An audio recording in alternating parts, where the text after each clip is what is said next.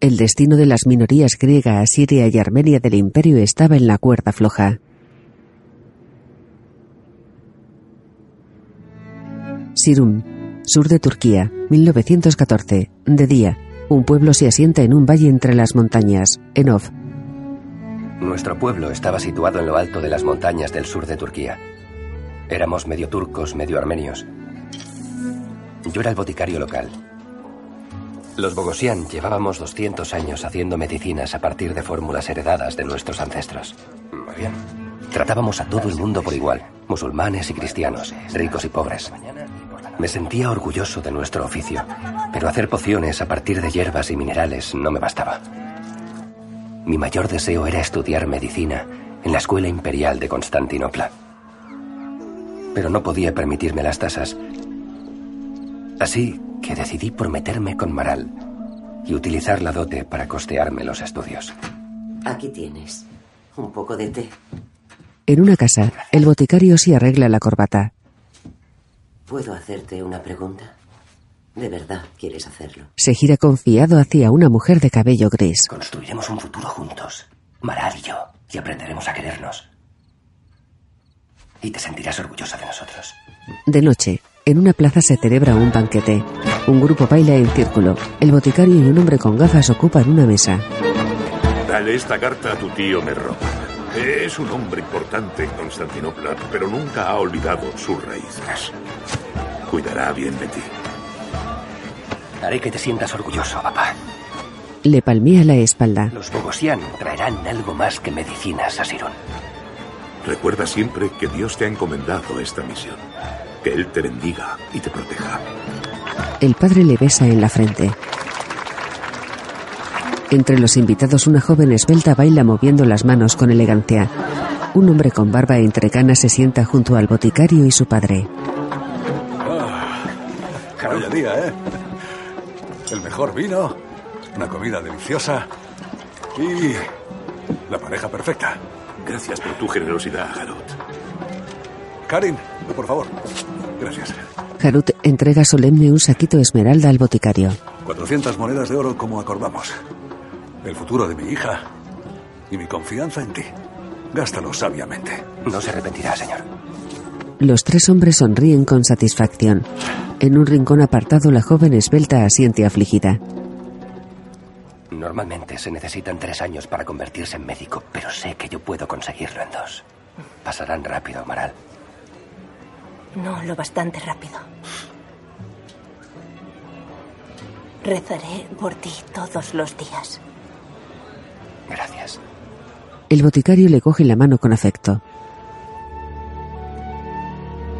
Por la mañana, se aleja del pueblo a lomos de un burro.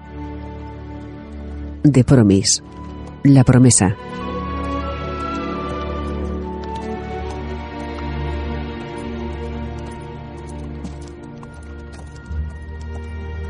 Él es un joven de tez morena. Tiene el pelo corto y negro. Viste chaqueta y pantalón humildes de color oscuro.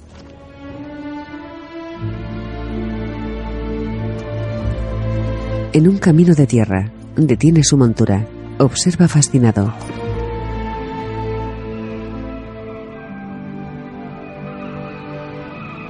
A su derecha, las montañas terminan a orillas del mar. El boticario continúa su camino. En la cubierta de un barco de vapor, contempla la ciudad de Constantinopla frente a él.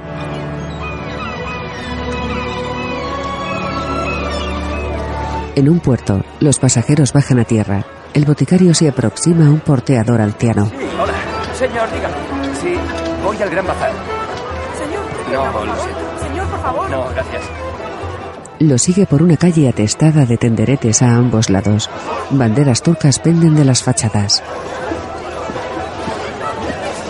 En el gran bazar, un comerciante con fez agarra al boticario del brazo. Ah, amigo mío. Mejores precios aquí. No, Mejores no, precios aquí. Voy a ir.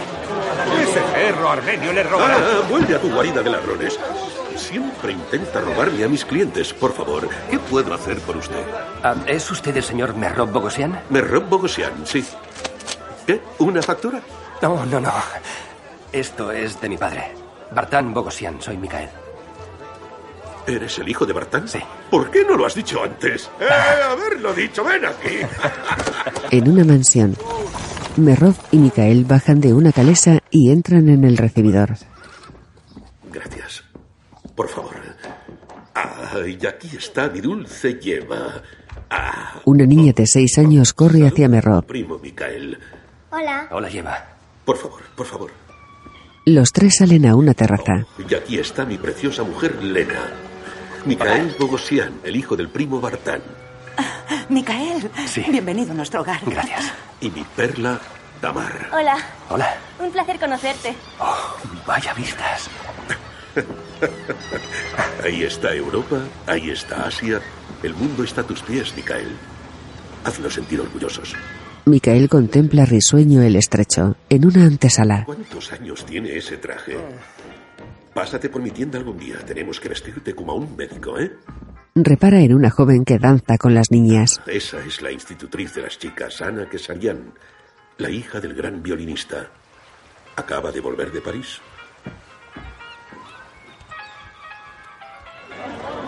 En un edificio de tres plantas, él atraviesa un patio.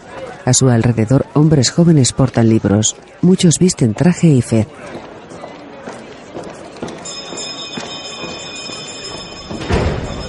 En un aula semicircular, los alumnos toman asiento. Micael la observa emocionado.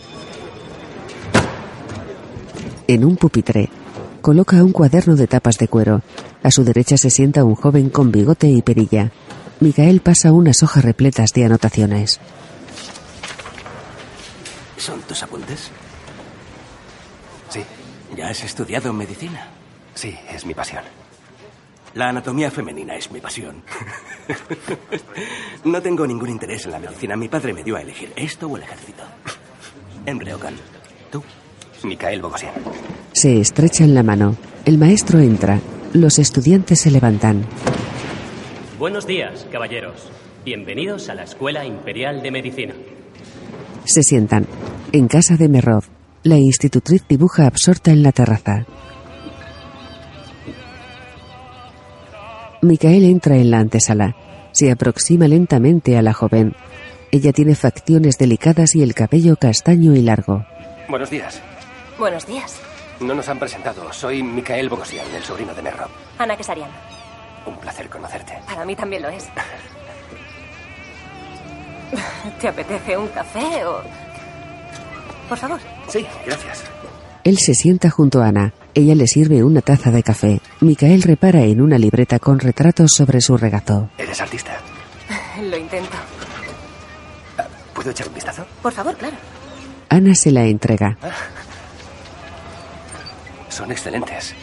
Gracias. Merrob me ha dicho que eres de Sirun. Sí, soy de Sirun. Mi familia es de un pueblo cercano, de Ardú. Ah, Ardú. Sí, he estado. ¿De verdad? Sí, sí, soy el boticario local. Y estás estudiando para ser médico. Es maravilloso. Sí, sí. ah, eso haré. Volveré a la región y montaré una clínica allí. Yo también tengo intención de volver.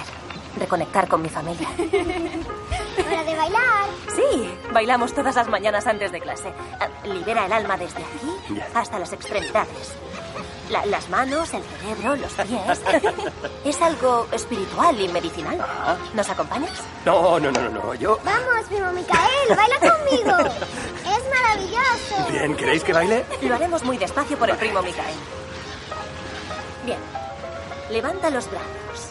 Así. Él imita sus pasos. Ahora baila en el bosque. Bosque. A través de los campos de flores. Campos de flores. Ahora recoge las flores con los brazos. Y lánzalas hacia el cielo. Eso es. Merov los contempla. Es muy bueno. Es muy buen bailarín. Adiós. Adiós. Es medicinal. Micael se marcha azarado. El fallecido murió de cáncer de intestino. Monsieur Bogosian, por favor, retire el bazo. Él asiente. Lleva un delantal blanco y guantes. Se acerca a un cadáver y introduce la mano en su abdomen. Coge un bisturí. En Rehogan observa asqueado tras él. Micael extrae el bazo. Muy bien. Lo deposita en una palangana. Enre le guiña cómplice. Ahora, Messi Hogan, por favor, ¿podría retirar la lesión del intestino delgado? ¿Lesión? El tumor canceroso. Se aproxima reticente a la camilla. Los alumnos aguardan atentos en torno a él.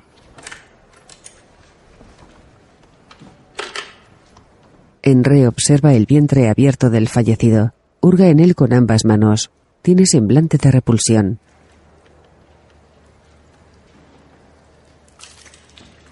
El contenido del intestino mancha su pecho. Embre lo mira y se desmaya. Vamos. Era mierda. ¿Qué esperabas en un intestino? En un café elegante, Micael y Embre toman champán. Ana entra con un vestido de raso azul. Micael se levanta sonriente. Ella se coge del brazo de un caballero con barba candado. Micael la saluda con la mano. Venga. Ana. Qué sorpresa más agradable. Chris, eh, Micael es el, es el sobrino de Monsieur Bogosian. Eh, Christopher Meyers. Hola. Encantado. Un placer. El legendario Chris Myers. Emre Hogan, infame playboy y asiduo de los fumaderos de opio. ¿Cómo y por qué demonios te han dejado entrar aquí? Me alegro de verte.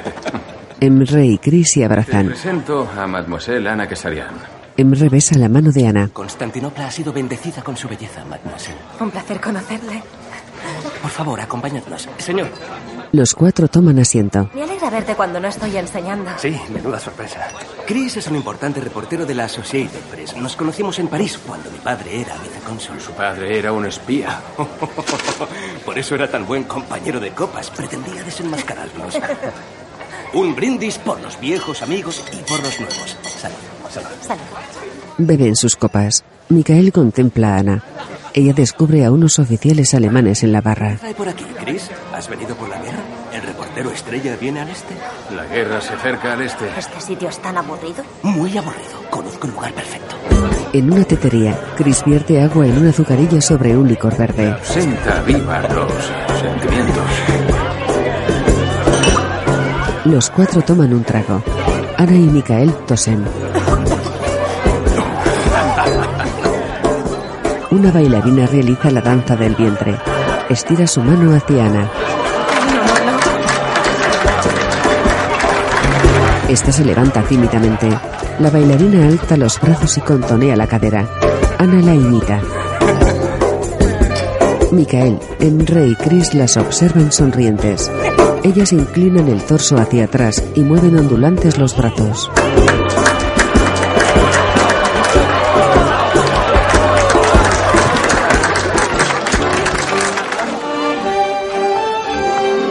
En la pista de baile, Ana baila con Chris.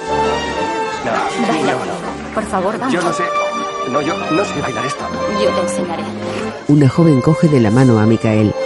Enre y su acompañante se miran intensamente a los ojos.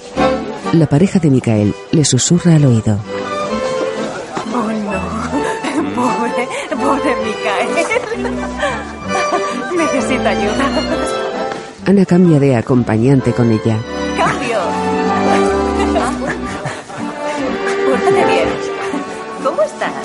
Creo que me estaban atacando. Yo también lo creo.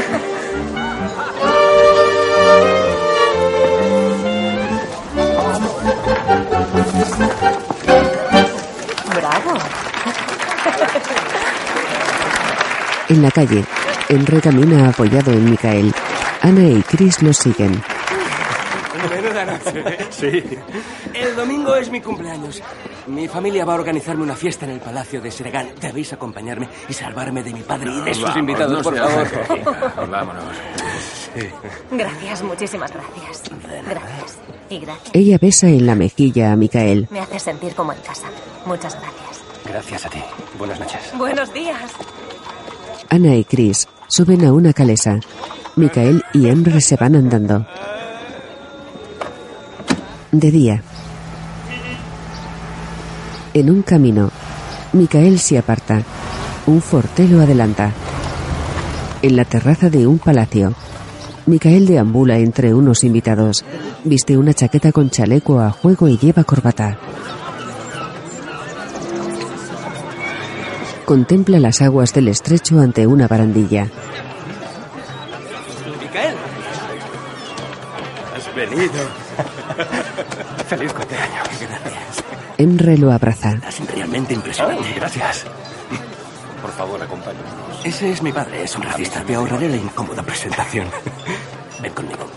Queridos, este es mi amigo y mentor, Micael Bogosian. Un placer conocerte. Ah, Igualmente. Ahí está Ana. Sola. Parece que Chris me ha abandonado. Lo siento. ¿Quieres champán? Oh, agua, por favor. Hola, Ana. Hola, Por favor, queridos Ana Quesalian. Hola. Hola. Un placer conocerles. Ah, percibo un aire francés. Viví en París durante varios años, pero soy una orgullosa armenia. Un músico toca un canún. El padre de Emre habla con un general alemán. Es un gran día, general.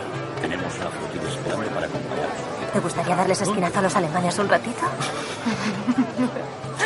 Sí, me encantaría. Demos un paseo. Hago bocetos para algunas revistas parisinas y periódicos norteamericanos. En un jardín, Qué suerte haber recorrido tanto mundo.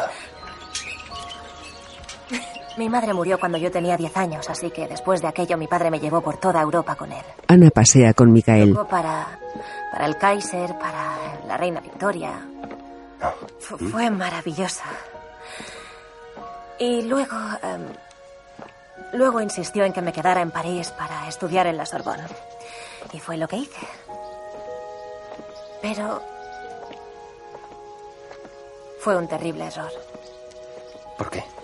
Ella se detiene seria y lo observa de frente. Porque se quitó la vida. Estaba ahogado por las deudas. Y yo no lo sabía. De no ser por Chris me habría vuelto loca.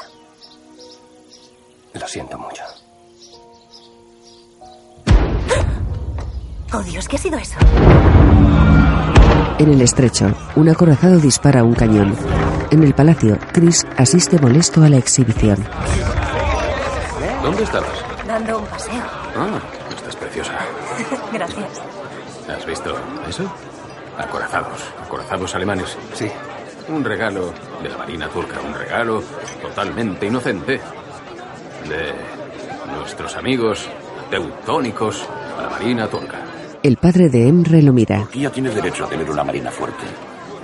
El imperio necesita proteger sus fronteras. El Imperio Otomano quiere que sus fronteras se extiendan desde el Atlántico hasta el Océano Índico y lo que estos hombres, estos alemanes, quieren es que el sultán le declare la guerra santa a los infieles, a los británicos, franceses y rusos. ¿Mm? Veo que no incluye a sus americanos. Nos tienen demasiado miedo. Cuando América se una a la guerra, celebraremos vuestra derrota en Berlín. Berlín, Fran. Vigile su tono, señor Myers. Esto no es París. Está claro que no es París. Mis disculpas. Vamos a dar una vuelta. Mm, tal vez Berlín se empieza a parecer mucho a Berlín. Caballeros, celebremos este gran día. Deutschland, Deutschland, über alles. Ya está, doctor, ya basta. ¿Los armenios no cantan? Oh, es cierto, eres el infiel residente. Serás el primero en largarte cuando estalle la guerra. Chris, por favor. Ana. Ana se marcha disgustada de la fiesta. En una habitación de Que hotel, la ira saque lo peor de mí, pero los alemanes no, no soporto su arrogancia. ¿Su arrogancia? Me insultaste a mí. Insultaste a mi amigo. Estoy harta de tu comportamiento de borracho. No lo soporto más. Dejaré de beber. Ya, ya he oído eso. No, antes. lo juro, lo juro. Por favor, siéntate. ella se reclina abatida en un sillón. Chris se sienta frente a la joven. Lo siento. Quisiste venir a encontrar tus raíces y empezar de nuevo. Lo entiendo y lo apoyo. Adoro lo que estás haciendo. Adoro tus ilustraciones. com- complementan mi trabajo. Me encanta que seamos compañeros. Tenemos algo muy especial. No renuncies a eso. Ambos se cogen afectuosamente de la mano. Turquía entra en guerra. Octubre de 1914. Chris fotografía un desfile militar.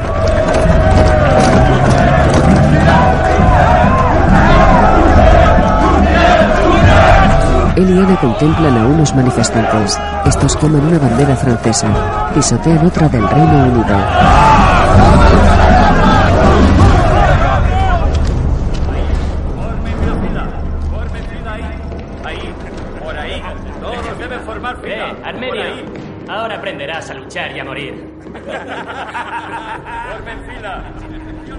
Micael se sitúa en una hilera de hombres. Un oficial sella un documento. Siguiente. Micael descubre a Emre en otra fila. Emre Hogan. Tristemente debo acogerme a la exención de los estudiantes de medicina. Puede irse. Siguiente. Hola. Buenos días. Entrega tenso sus papeles al oficial. Bogosian. Sí. De Sirun. Sí. Ha sido asignado a la tercera división militar. Ah, ah, soy estudiante de medicina. ¿Y qué? Me gustaría acogerme a la exención de los estudiantes de medicina. No eres turco. Los armenios deben solicitarlo en su ciudad natal. ah, no, no puedo ir hasta allí. No, no puedo volver hasta... Oficial. Emre deposita una moneda de oro sobre la mesa. Señor Bogosian es estudiante de medicina. Su leal familia tiene una gran amistad con mi padre, Ogan Pasha. Le agradecería el favor. El militar se la guarda discretamente. Por supuesto. Sella el documento de Micael.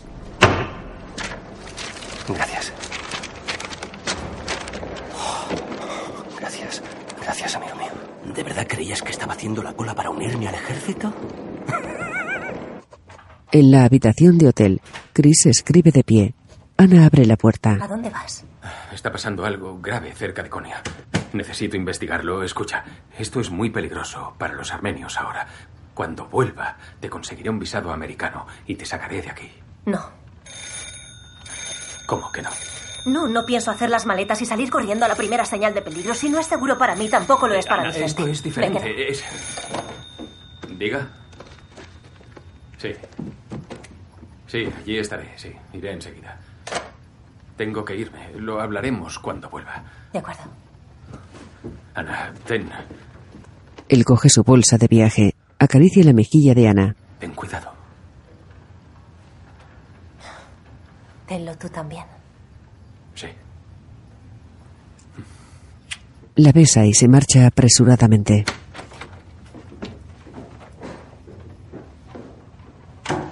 Ana se apoya contra la puerta.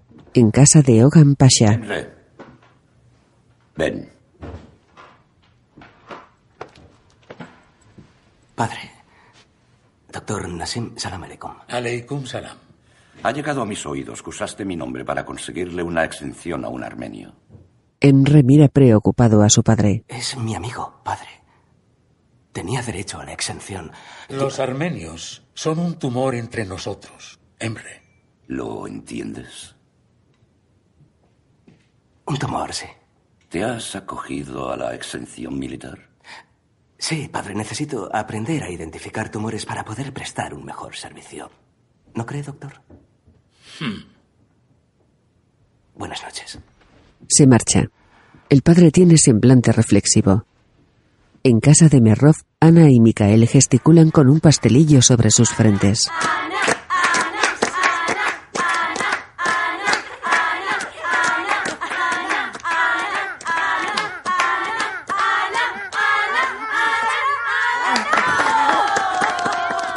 Ella lo desliza hasta su boca.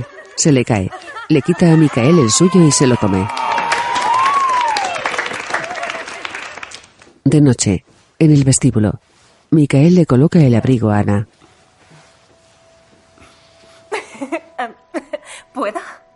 Tienes chocolate en la cara. Deja que... Sí.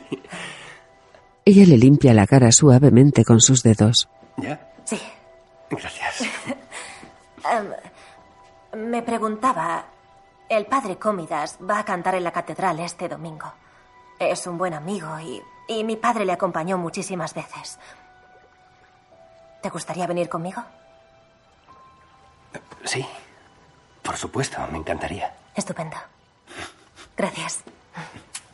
Lo besa en ambas mejillas. Buenas noches. Se va.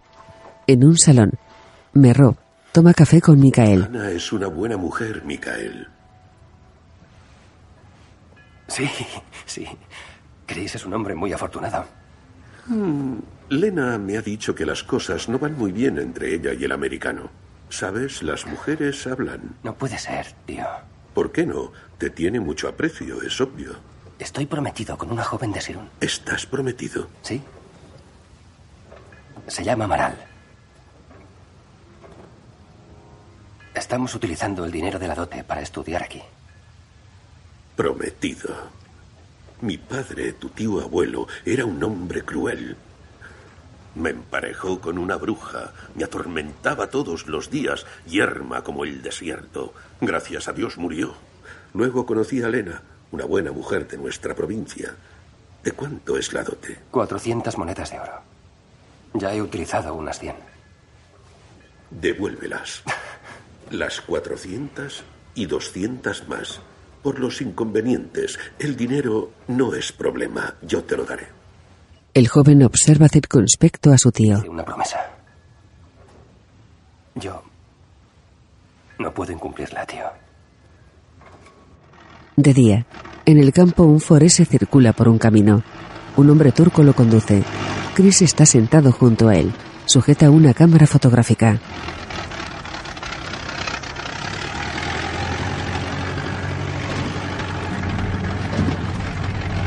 Se adentran en un pueblo. Los escombros de las casas humean. Chris se tapa la nariz con la mano.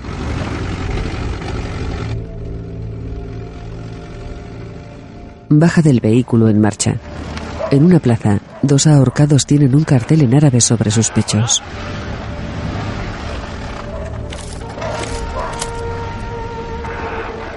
Debemos irnos, señor. Chris los fotografía. Estar aquí. Debemos irnos. Está prohibido.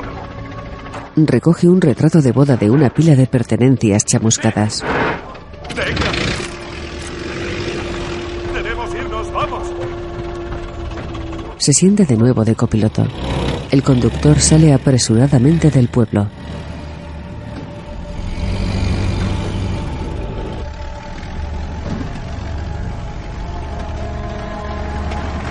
En un camino árido, Chris repara en una hilera inmensa de figuras en la distancia.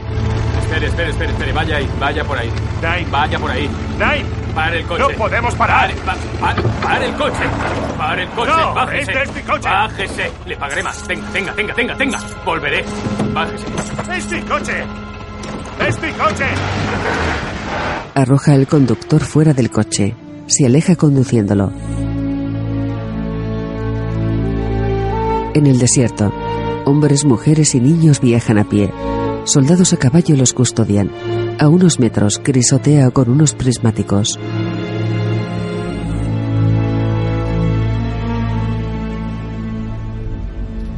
Una niña intenta levantar a una mujer caída en el suelo.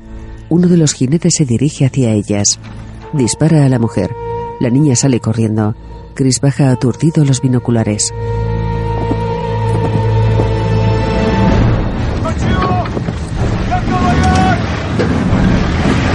Jinete lo descubre. El reportero huye velozmente. Tres soldados galopan tras él.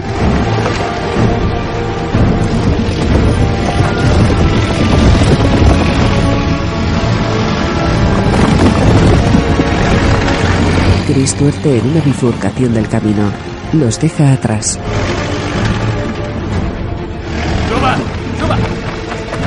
El conductor turco se sienta de copiloto. La hilera de desplazados continúa hasta el horizonte. En una catedral, Ana y Micael están sentados entre los feligreses. Ella viste un velo de encaje negro.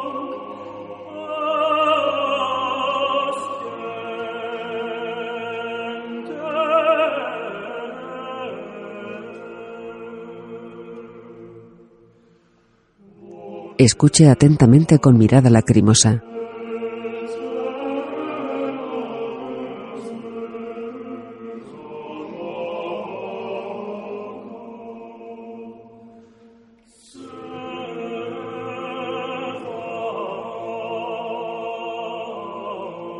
Un sacerdote ortodoxo canta la misa desde un púlpito. Micael se gira conmovido hacia Ana. Ella se enjuga las lágrimas.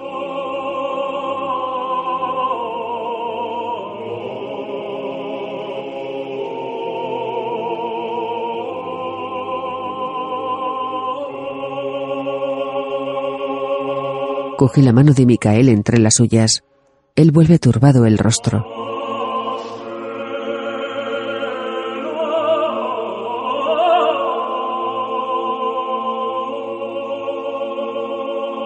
En el bazar, una muchedumbre destroza los tenderetes. Un hombre golpea brutalmente a Merov con un garrote.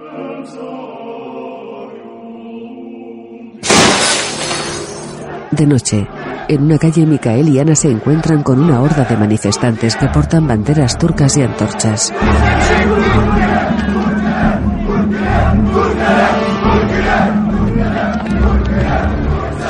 Micael conduce a Ana hasta un portal.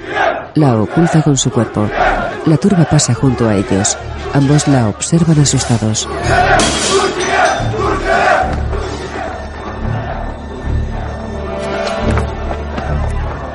Micael echa a correr. Lleva a Ana de la mano.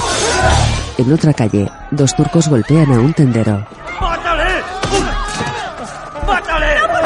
¡Basta! Por favor, pare. Un agresor ataca a Micael. Este lo derriba.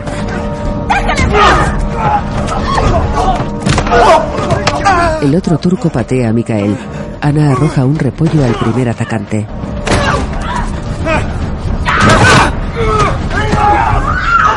Un hombre sale a la calle. ¡Basta! ¡Entren, rápido! Los agresores huyen.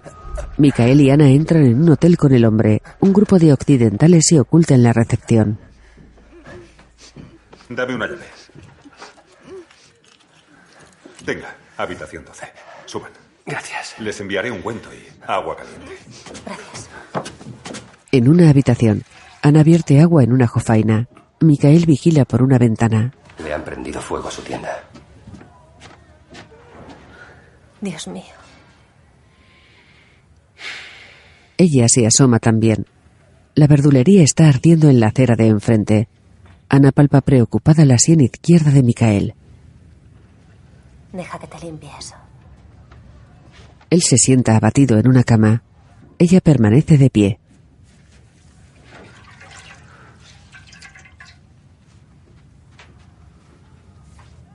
Moja un paño. Le limpia la herida con él. Oh, lo siento.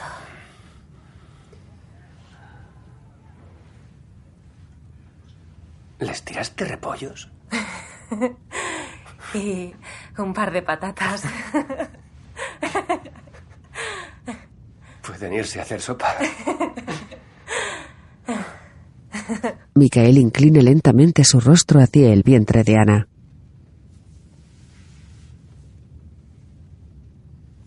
Le rodea las caderas con sus brazos.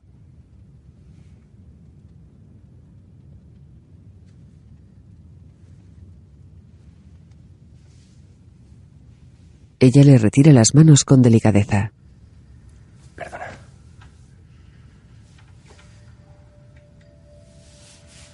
Micael tiene aspecto atribulado. Ana se arrodilla serena ante él.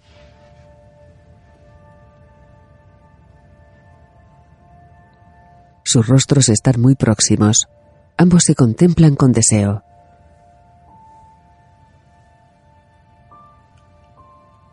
Ella lo besa dulcemente.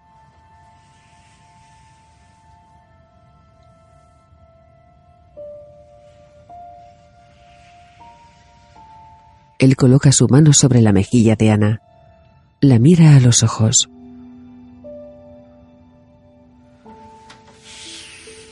Juntan sus labios con ardor.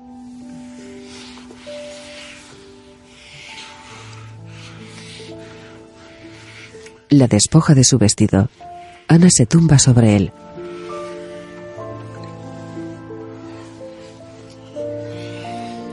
Micael la besa los pechos. Ella desabotona su camisa. Ambos se acarician apasionadamente.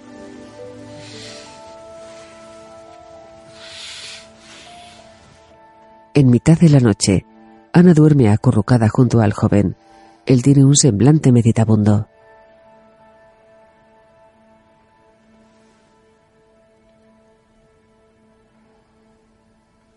Por la mañana, despierta en la cama. Ana se viste. ¿A dónde vas? Necesito volver al hotel. No. No, no puedes ir sola, no es seguro. No, no, no, prefiero ir sola. Quiero arreglar las cosas con Chris. Micael la contempla con desasosiego. Ella se hace concentrada a un moño. Iré contigo. En la recepción del hotel, Intentó que volviera a levantarse tras desplomarse sobre un camino de tierra. El hombre turco que iba a caballo se acercó y la mató. De un disparo. Escríbalo. Escríbalo. Buenos días. Tenga, señorita Quesaria. Gracias. Vuelvo enseguida. Ana lee un mensaje. Es de Elena, está en apuros. ¿Dónde estabas? Chris se aproxima. Él y Micael se observan desafiantes. ¿Estuviste anoche con este Espera, cabrón? por favor, cálmate, ¿de acuerdo? Escúchame, escúchame. Señor Han Myers. arrestado a Merrop y Lena está sola con las niñas. Nos vamos a verla. Señor Myers, Nueva York está esperando. Ana. Debemos ir, Chris. Ana. Señor Myers, Nueva York, perderemos la conexión. Ana y Micael se van. Chris se gira hacia el recepcionista. Masacrando a hombres armenios en sus pueblos, luego obligan a sus mujeres e hijos a adentrarse en el desierto para asesinarlos. ¡Envía eso! Unos soldados cuchichean. En casa de Merov, la puerta está rota. ¡Lena! ¿Micael? ¿Micael? Ana y Micael entran corriendo. ¡Micael! Se, se han llevado a Merro. ¿Quién se lo ha llevado? La seguridad del Estado se lo han llevado a la prisión de Sikensi. Han dicho que le están investigando por traición. Bien. Esperad aquí. ¿Papá va a volver? Oh, Lleva. Esos hombres dijeron que es un traidor No, no, no. Es un error, Lleva. Tu padre es un buen hombre. En un cuarto, Micael registra una maleta. Coge el saquito de la dote. Regresa con las mujeres. Iré a hablar con Emre. Él nos ayudará a sacar a Merrop. Traeré a vuestro papá a casa, no os preocupéis. Micael, Micael se vuelve. Ana lo besa apasionadamente. Él asiente y se va apresurado. En una prisión, Emre está frente a un capitán. Le da el saquito. El capitán lo guarda en un cajón. Se marcha. Emre se aproxima a Micael. Es buena señal. Bien. Un guardia abre un portón. Un grupo de presos y el sacerdote ortodoxo entran. Padre Comidas. Micael se cubre inquieto la frente. El capitán regresa. Venga conmigo. Necesito que identifique a su tío. Usted espere aquí. Emre asiente. Micael sigue al militar. En un patio de la prisión un grupo de reos aguarda arrodillado.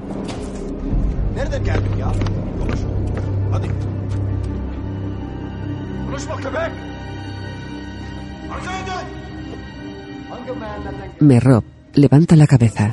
Él. Ese es mi tío. Micael descubre al padre de Emre a unos metros. Ogan Pasha asiente imperturbable al capitán. Dos guardias se llevan a rastras al joven. ¿Qué está pasando, por favor? Señor, tengo una exención. Emre, En la entrada de la prisión, Emre se gira sorprendido. Ogan Pasha se aproxima a su hijo. te lo advertí. Te unirás al ejército hoy mismo. El capitán te escoltará hasta tu barracón. No quiero volver a verte hasta que no repares el honor de nuestro apellido.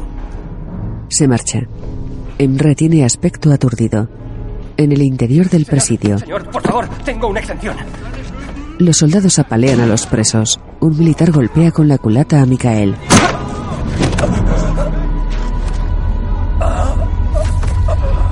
Este se desploma sangrando. En el hotel, Chris habla por teléfono. Arresto masivo de intelectuales, banqueros y el clero. Pa- parece que están intentando someter y silenciar al pueblo armenio. Ana abre la puerta. Lena y sus hijas la acompañan. Sí. Embajador Morgenthau, puedo llamarle cuando tenga más noticias. por favor, sentaos. Gracias. Chris, esta es la mujer de Merlock, Lena. No tienen a dónde ir. Ana conduce a Yeva de la mano hasta la cama. Un placer conocerla. Lo siento mucho. Por favor, siéntense. Pónganse cómodas. Gracias. Voy a por un pañuelo para la cara. Entra en un baño. ¿Me disculpan?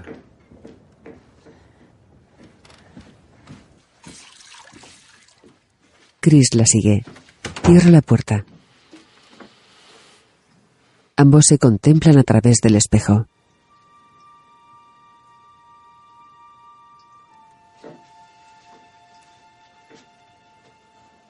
Ana se vuelve hacia él. Intenta hablar sin conseguirlo. Niega con tristeza. Chris regresa a la habitación. Ana se apoya afligida en el lavabo.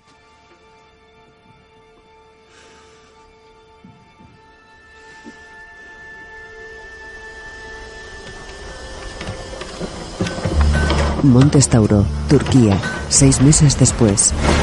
De día, en el desierto numerosos presos trabajan alrededor de una locomotora.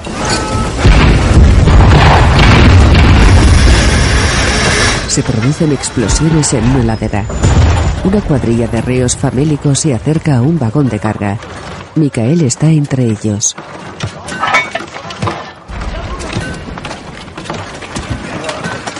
Descienden un riel de ferrocarril. Lo trasladan con esfuerzo.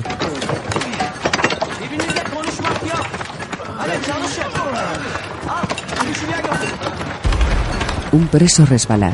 La barra de acero cae sobre su pierna. Un río con entradas en las sienes lo libera y lo arrastra a un lado.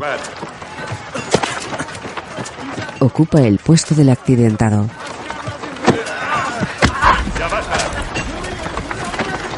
La cuadrilla deposita el riel en la línea férrea.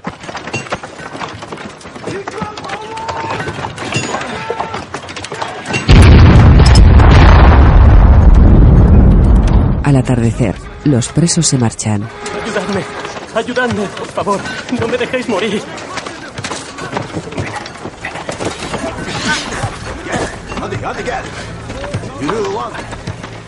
Micael y el reo con entradas recogen al accidentado. Un guardia dispara al herido por la espalda. Deberías darme las gracias. He aliviado tu carga. Dámelas. He dicho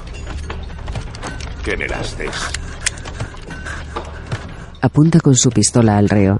Este levanta las manos frente a su cara. Gracias. Gracias. Gracias. El soldado retira su arma y se va. El prisionero y Micael se miran aliviados. De noche, ellos están en torno a una hoguera. Estará mejor muerto. Todos estaríamos mejor muertos. No tendremos que esperar mucho. Un mes más llegará el invierno y moriremos aquí congelados. Nos necesitan para construir las vías. No, en absoluto. Van a matarnos. Lo sé. ¿Cómo lo sabes? ¿Ves esto? Es una bala. Sigue ahí. Entró por la mejilla y se quedó dentro. El río con entrada señala una cicatriz en su pómulo. El que construyó la carretera Dritzi. Y cuando acabamos trajeron ametralladoras. Todo se llenó de sangre. Unos pocos sobrevivimos. Tiraron los cadáveres por un precipicio. Déjame ver eso. Micael examina la herida. Si encontramos algo afilado y un hilo, podría sacártela. No, no. Es mi amuleto. ¿Eres médico? Estudiante de medicina. El río asiente. Coge con dos dedos algo diminuto de la barba de Micael. Lo deja fascinado sobre su palma. Repiquetea una escudilla con sus yemas. Sigue con la mirada un punto imaginario hasta su otra mano. Lo repite en sentido contrario.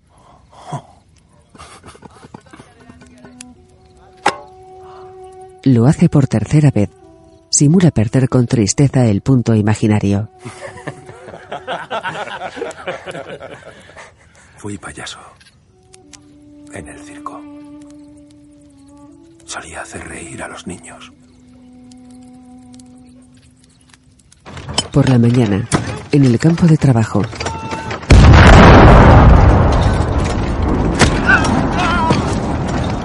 Un guardia azota a un reo.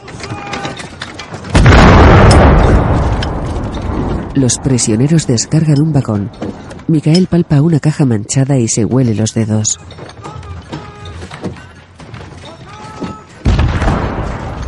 Se la entrega al reo con entradas. Mira, está supurando. Ten cuidado. Gracias. Este se dirige hacia el guardia. Gracias. Levanta la dinamita por encima de su cabeza. Gracias.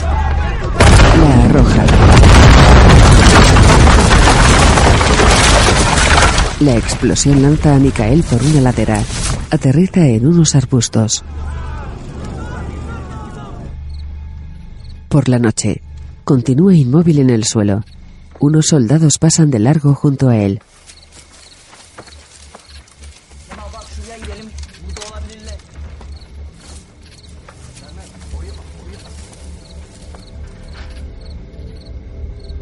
Micael se arrastra a gatas en sentido contrario a ellos.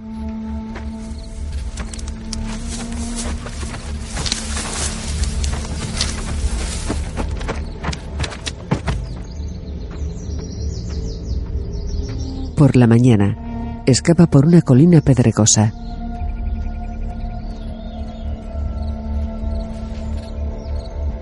Al anochecer alcanza las vías del tren. Avanza sobre las traviesas.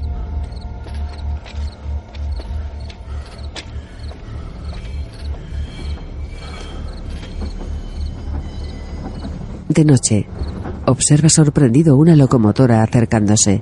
Micael se guarece a un lado de la vía.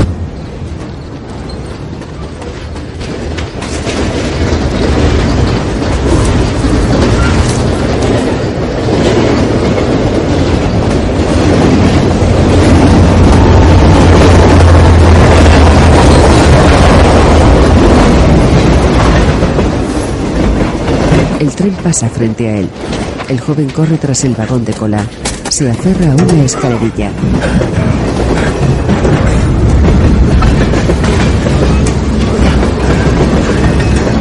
Sube con esfuerzo por los travesaños. Se tumba desfallecido sobre el techo.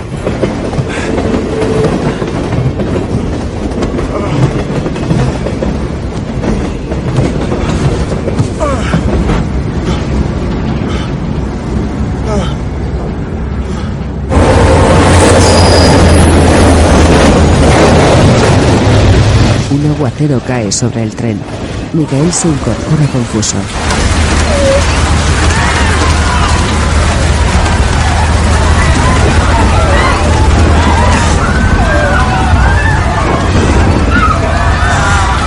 Pega atento el oído al vagón.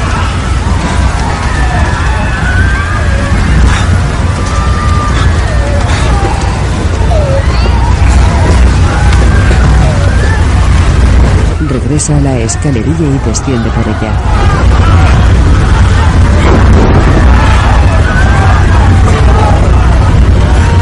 En el costado del vehículo unas manos intentan recoger la lluvia en sus palmas.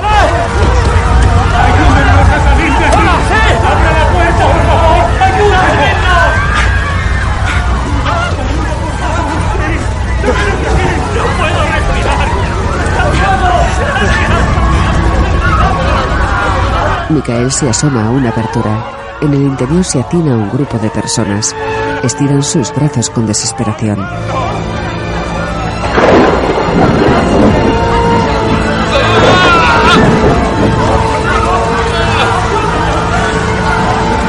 El joven avanza agarrado al lateral. El convoy entra en un túnel.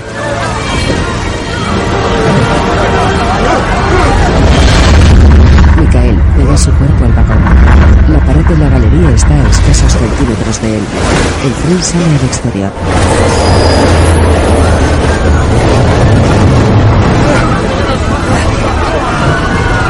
El joven encuentra un candado. Lo patea enérgicamente.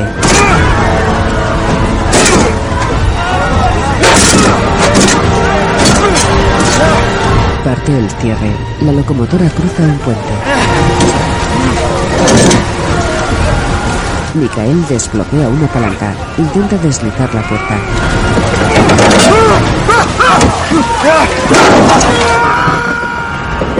Cae a un río.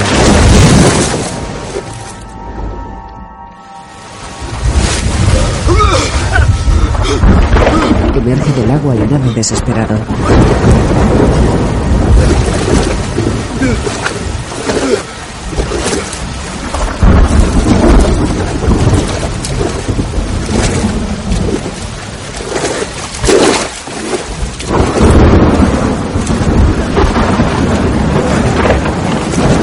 Alcanza una orilla.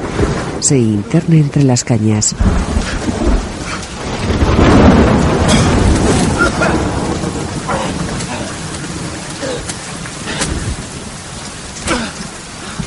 Se arrastra débilmente por tierra. Pierde el conocimiento.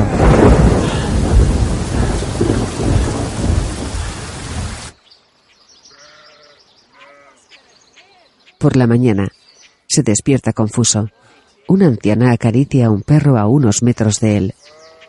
Micael se incorpora asustado. ¿Son armenios? Soy armenio. Por favor, ayúdenme. Por favor. Venga, venga. Estos son nuestros hijos. ¿Los ha visto? Fueron reclutados en Tarso. No, lo siento. Tarso está cerrado. Sí. Yo, yo soy de Sirun. ¿Lo conoce? Lo conozco. Que Dios les bendiga. Estrecha efusivamente la mano al anciano. Se marcha a lomos de un burro.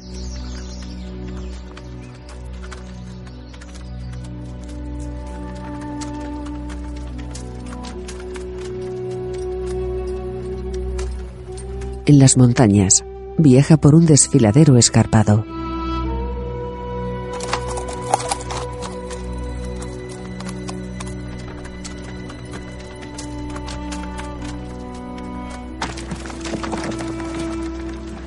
Desciende a gatas una ladera.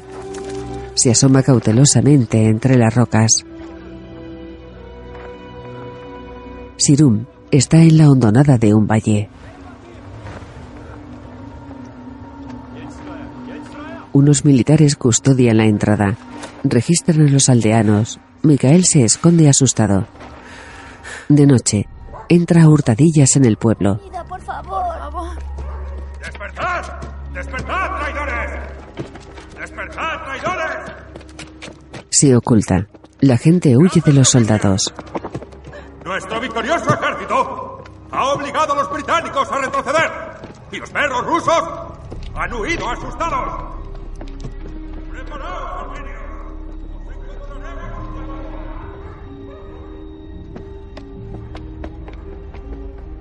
Micael corre por una calle desierta.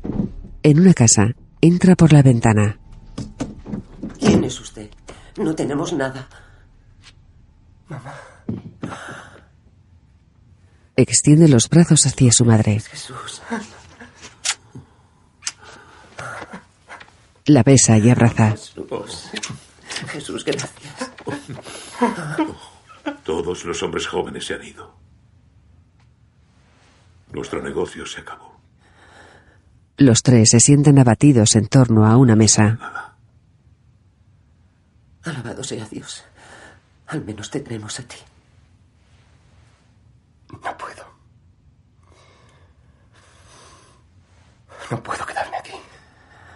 Si me encuentran, nos matarán a todos. ¿Y a dónde irás? No lo sé. No lo sé. Descansa, hijo. Por la mañana, en un cuarto. Micael duerme de costado en una cama. Se gira adormecido. Maral está inclinada sobre él. Micael da un respingo. No soy un fantasma. Micael, Gracias a Dios que estás vivo. Haru tiene la solución. En cuanto se lo he dicho, la ha encontrado. Vístete y te lo explicará. Vamos. Ella, Karut y Bartam salen del dormitorio. Mikael tiene gesto aturdido. En el comedor sus padres están sentados con Maral y Harut. Claro que sí. El joven entra con camisa de dormir. Ven, siéntate. Maral lo mira pudorosa. Micael. Este es mi plan. Tengo una cabaña para mis taradores, arriba, en las montañas. Nunca nadie va ahí. Estaréis a salvo. Hay que darse prisa con los preparativos. Maral se ocupará de las provisiones que podáis necesitar. Bartán y yo traeremos al cura. ¿Al cura? Sí. Oh, celebraremos la boda mañana en la cabaña. Es, es demasiado peligroso que vayas a la iglesia. Esta noche partiremos hacia allí. Mis plegarias han sido escuchadas. Te mantendrás alejado de esta guerra. Tendréis hijos. Ah, gracias a Dios que estás sano y salvo. En un jardín, Micael alimenta a un caballo castaño y blanco. Su madre se acerca. En Constantinopla me enamoré de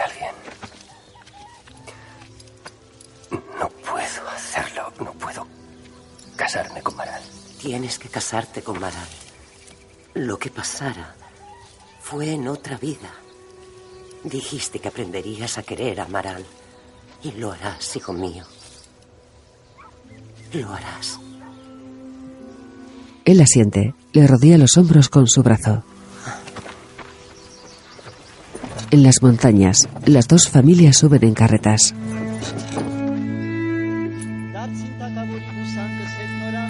Un sacerdote ortodoxo oficia la boda. Impone un cordón con un crucifijo pequeño sobre las frentes de los novios.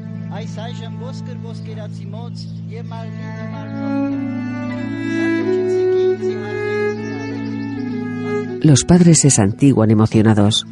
En la cabaña, Karut abre la puerta. Sí. Micael y Maral contemplan mesas y sillas de madera. Una cocina está junto a una chimenea. Necesitaréis para una vida tranquila. Os traeré provisiones todas las semanas. Precioso. Bienvenidos. Gracias. Es muy bonita. Gracias. Por la noche, los recién casados yacen desnudos en un lecho. Él se inclina sobre Maral. Ella le sonríe con dulzura. Se besan apasionadamente. Por la mañana, en el exterior, ambos trabajan en su propiedad. De Constantinopla. ¿Es tan mágica como dicen? Hay iglesias y mezquitas realmente impresionantes. La mejor moda de París y Londres. Y en el Gran Bazar puedes comprar todo lo que quieras. Desde un camello hasta una corona. De noche, Maral lo coge de la mano. Él niega apaciblemente. Era una vida diferente.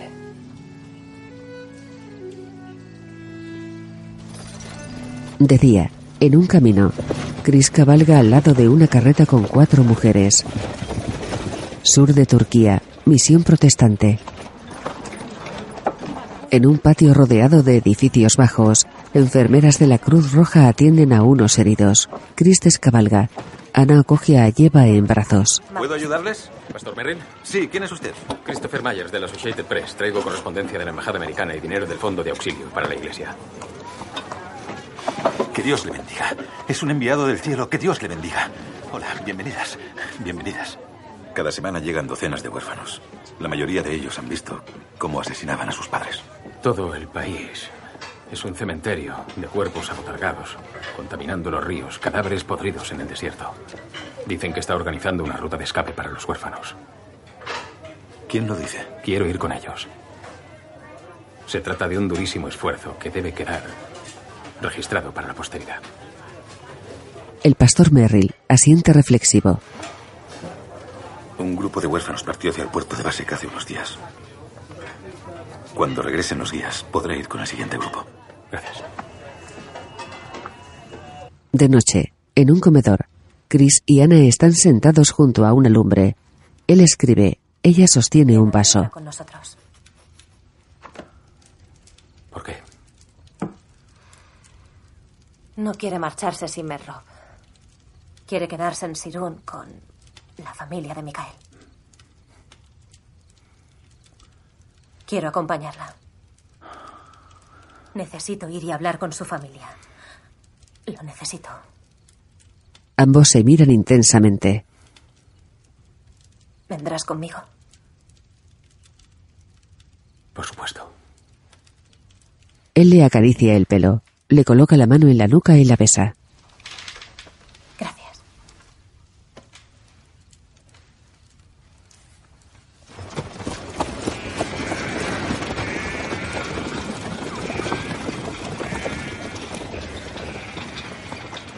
Mis ojos están peor, Marta. Tonterías. Cuando cuentas tu dinero ves perfectamente. Conseguiremos unas gafas mejores. ¿Quién es? ¿Quién es? Lena, Lena Bogosian. Marta corre a abrir la puerta. Lena, pasa, pasa. Oh, Lena. cierren la puerta. Ana y Chris entran tras las niñas. Tío Marta, ¿Quiénes son ustedes? son mis amigos. Nos han salvado, gracias a Dios. Han deportado a Merrob a Chankiri. Se han quedado en nuestra casa todo. Y luego vinieron y... Somos buenos amigos de su hijo Mikael, de Constantinopla. Micael está muerto. Ana tiene un gesto de mudado. Siento mucho oír eso. Hay espías por todas partes. Usted es extranjero. Seguro que nos traerá problemas. Marta, por favor. Han cuidado de nosotros, Marta. No, no, tranquilos, deberíamos irnos. Era un hombre estupendo. Lo lamento, de verdad. Lena ya está con su familia. Cuidaremos de ella y de las niñas. Besa afectuosamente a las niñas.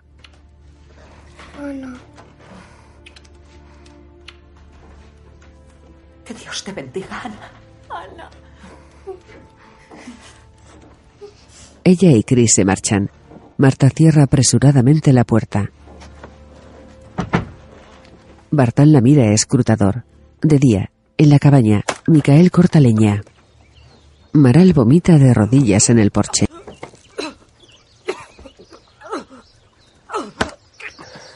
¿Estás bien?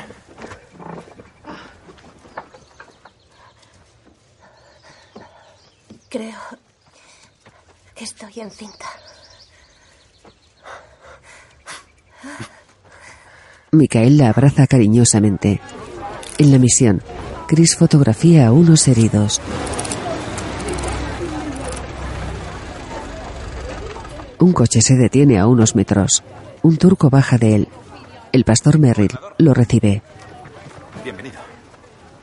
En un despacho, de Estambul es que no quede nadie con vida.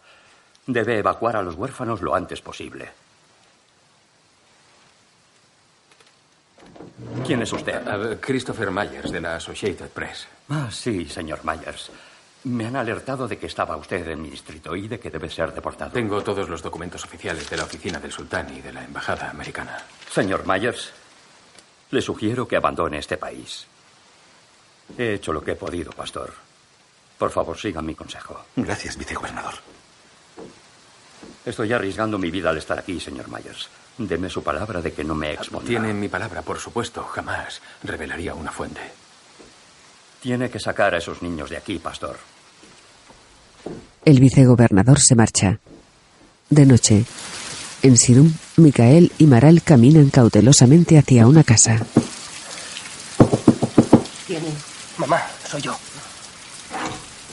Micael, Entran. ¿Qué haces aquí? ¿Qué ocurre? Está enferma. Quitémosle esta ropa mojada. Tiene que meterse en la cama. Ven. En el salón, Micael está con su madre. Necesita comer mejor. Calcio, hierro. Quizás después de que descanse podríamos. Lena entra. Los observa aturdida. Lena. Oh, Dios mío. Lena.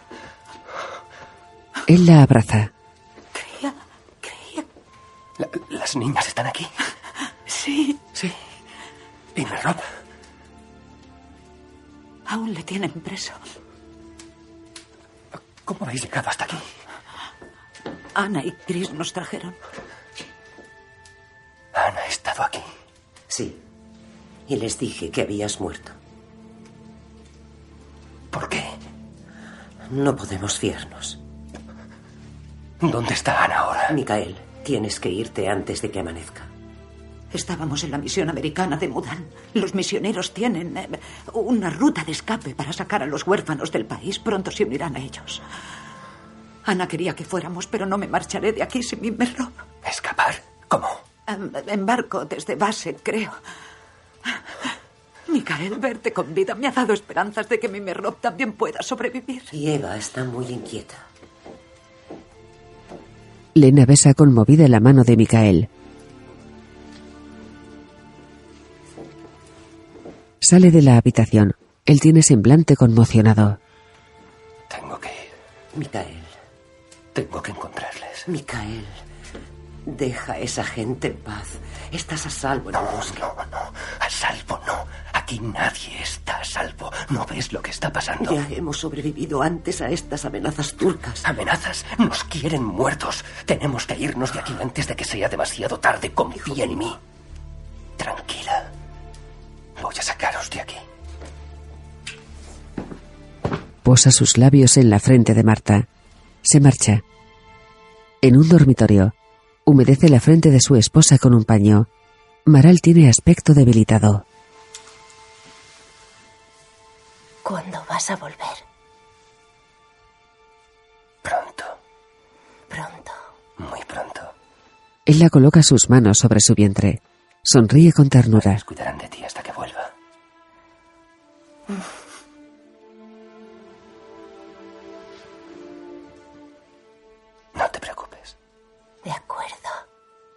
Está bien.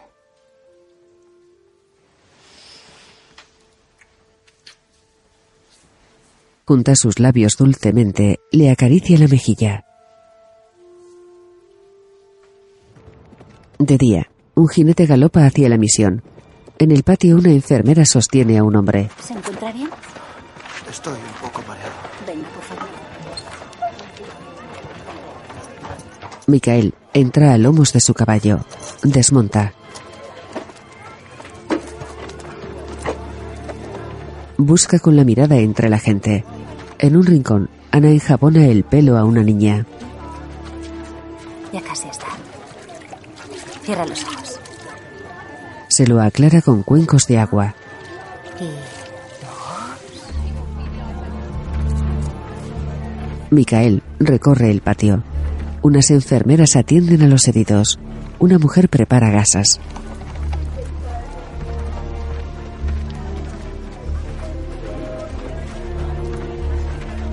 Otras mujeres llenan costales de pan. Un anciano acarrea al hombro un saco. Una joven lava las manos a un niño. Ana le seca el pelo a la niña. Micael se detiene frente a ellas.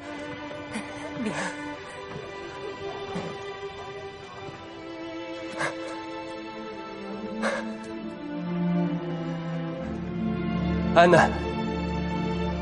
Ana lo observa perpleja.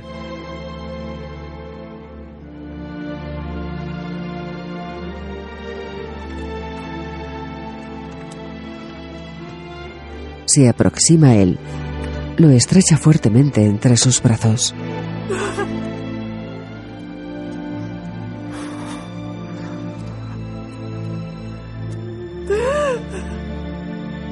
En un despacho, Chris teclea en una máquina de escribir.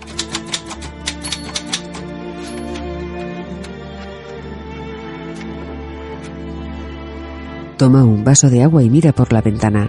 Descubre a Ana abrazando a Micael.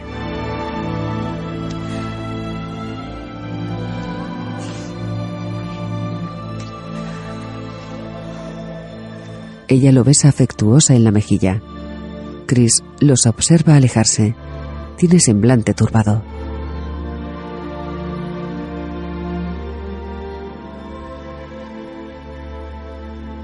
En el patio, Micael está sentado en una mesa. Ana trae dos vasos. No me puedo creer que estés aquí.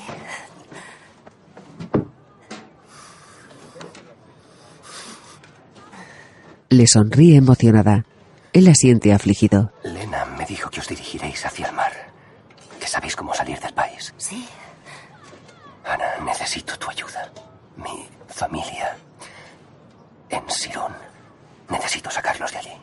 Por supuesto. Sí. Estrecha la mano de la joven. Ella le acaricia tiernamente los dedos con su mejilla. Tengo mujer.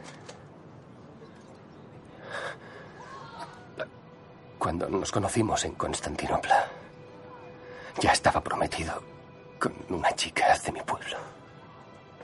Cuando volví a casa, nos casamos.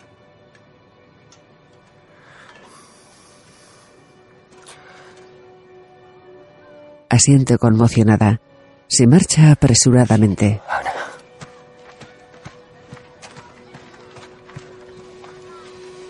Micael se cubre consternado la frente. En el despacho, Chris observa a Ana cruzando el patio.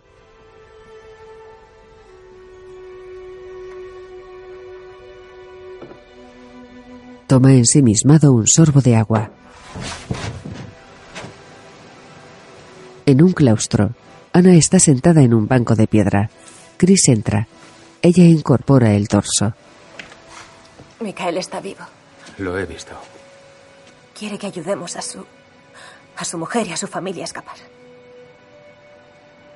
Él la observa perspicaz. Tenemos que ayudarles. Y después de eso, se irá y no volveremos a verle.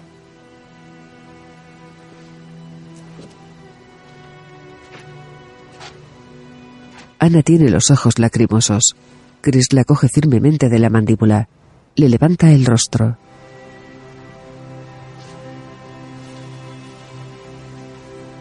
Le seca suavemente una lágrima. Ella lo contempla entristecida. Chris la besa en la frente.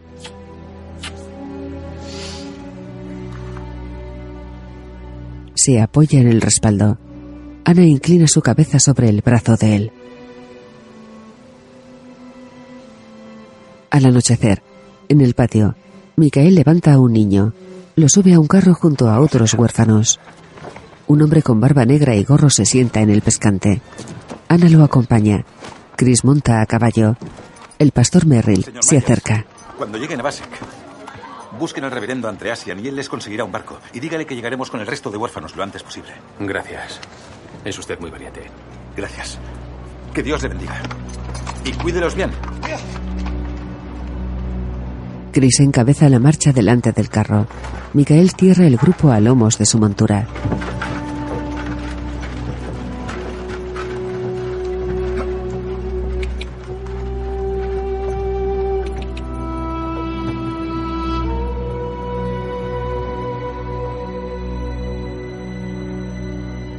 Una bandera de la Cruz Roja ondea sobre la entrada de la misión. Ellos se alejan.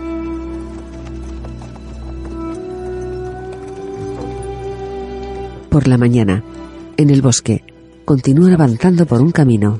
Descansaremos mientras recojo a mi familia.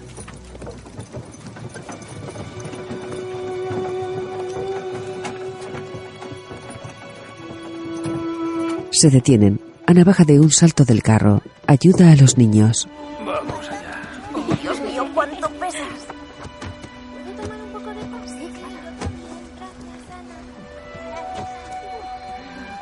Los pequeños comen pan alrededor de ella.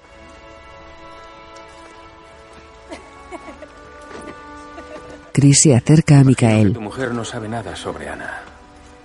¿Qué? ¿Cómo tienes pensado presentarlas? ¿Por qué? ¿Vas a hacer un reportaje? Eh, ¿Es eso lo que haces? ¿Alimentarte del dolor y la desgracia de otros? Sin reporteros, el pueblo armenio desaparecería y nadie lo sabría. Qué maravilloso debe de ser. Volver a la comodidad de tu hogar americano y escribir sobre ello. Todos se giran alarmados.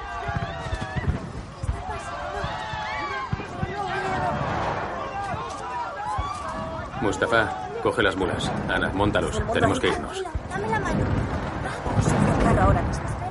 Rápido. Mira, ayúdame, por favor. Ana sube los niños al carro. Chris y Micael se alejan.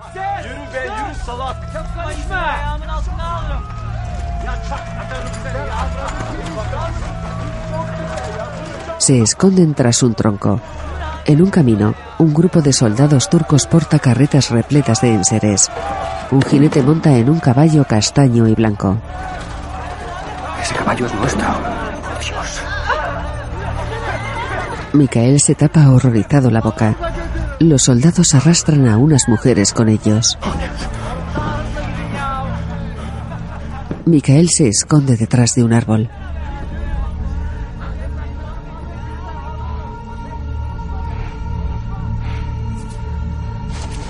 Recorre velozmente el camino en sentido contrario a los soldados. Chris va tras él.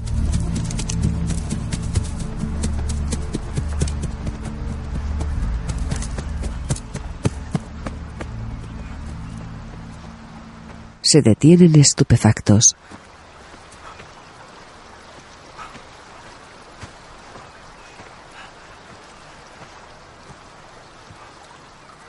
Un montón de cadáveres está hacinado a orillas de un río.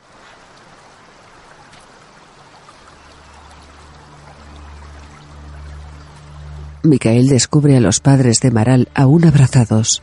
Tamar y Lena yacen juntas.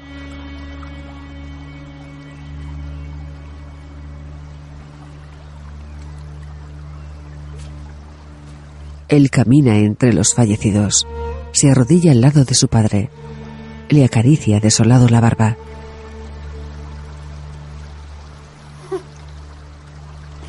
Papá. Chris se aproxima al cuerpo de una niña pequeña. Le coloca suavemente la mano en la frente. Micael levanta a su padre. Descubre a Maral ensangrentada. Incorpora su cadáver.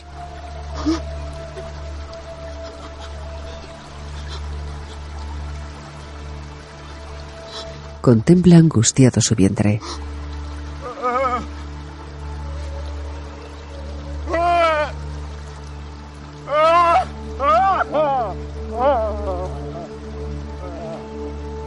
Abraza desconsolado.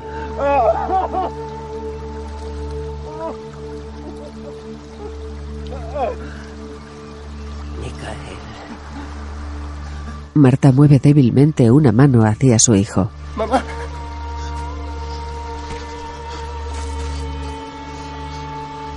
Mamá.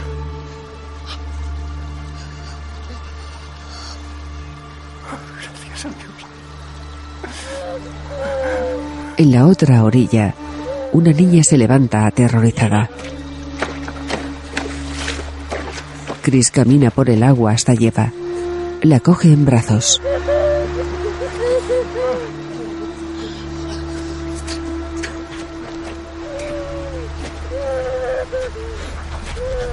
Unos jinetes asoman entre los árboles.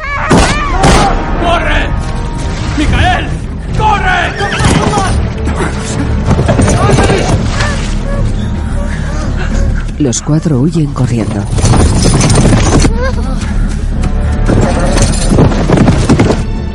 ¡Ana! ¡Mustafa! ¡Oh, Dios mío! Tres soldados vadean el río. ¡Irnos ya! ¡Correr! ¡Vámonos ya! ¡Vamos! ¡Vamos! ¡Tenemos que irnos! Todos suben el vehículo. Los jinetes se acercan. Chris cabalga lejos del grupo.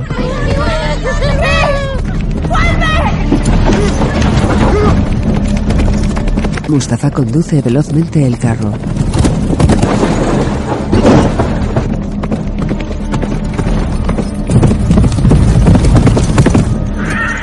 Chris cruza por delante de los soldados.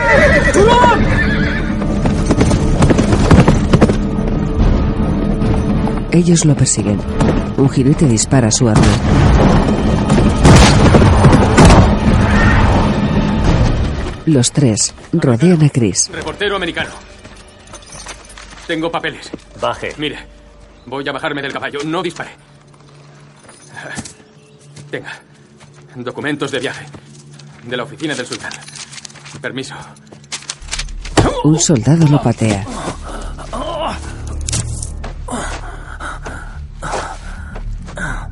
Le registra los bolsillos. Le quita su libreta.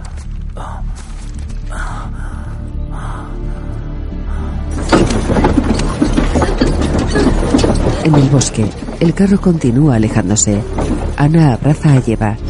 Micael cuida de su madre malherida. Al anochecer, Mustafa detiene el vehículo. Ya, ya pasó. Ya pasó. De acuerdo. Micael, dime, por favor, ¿dónde está Elena? Han muerto. Los han matado.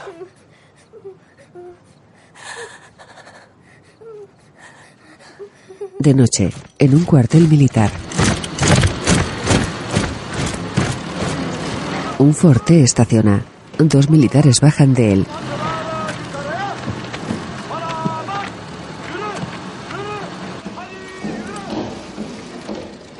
En una oficina, Chris aguarda sentado en un banco. Señor Myers, soy Farouk Pasha, comandante de esta región. ¿Qué hace la Sociedad Press aquí, señor Myers? Ah, informar sobre, sobre la guerra. No hay ninguna guerra. Solo estamos evacuando a la población civil a una región más segura. Cruza sereno los brazos. Farouk pasa, ojea su libreta. Los armenios de Van han emprendido una heroica resistencia contra las divisiones turcas que están causando innumerables víctimas. Una información poco objetiva. Este es mi favorito.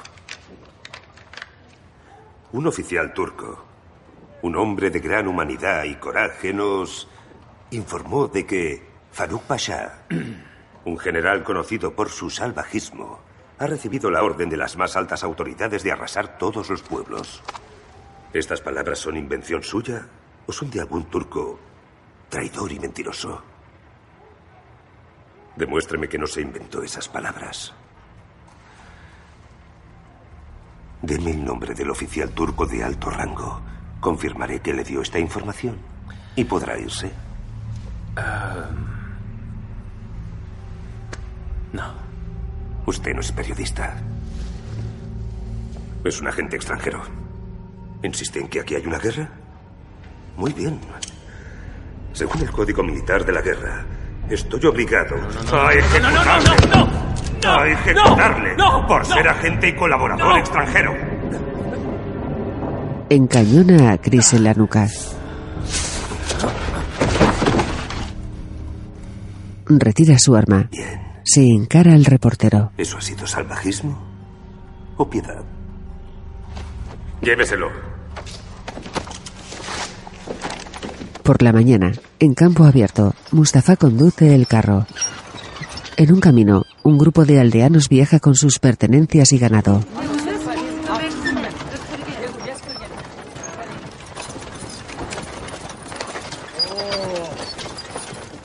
Un anciano se aproxima a Mikael.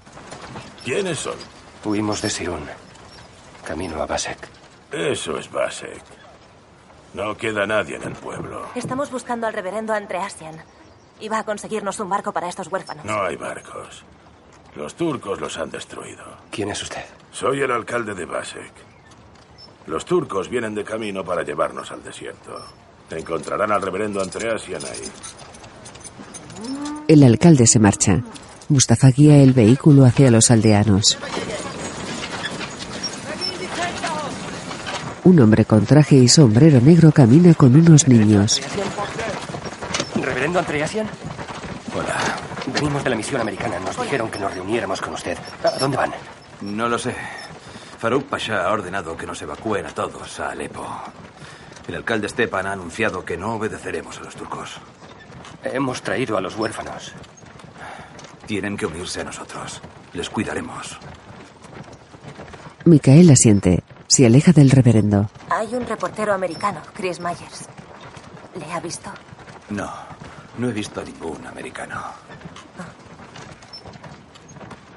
Muchas gracias por su ayuda. Barracones militares. Selinie, Constantinopla. De noche, Chris baja esposado de un camión.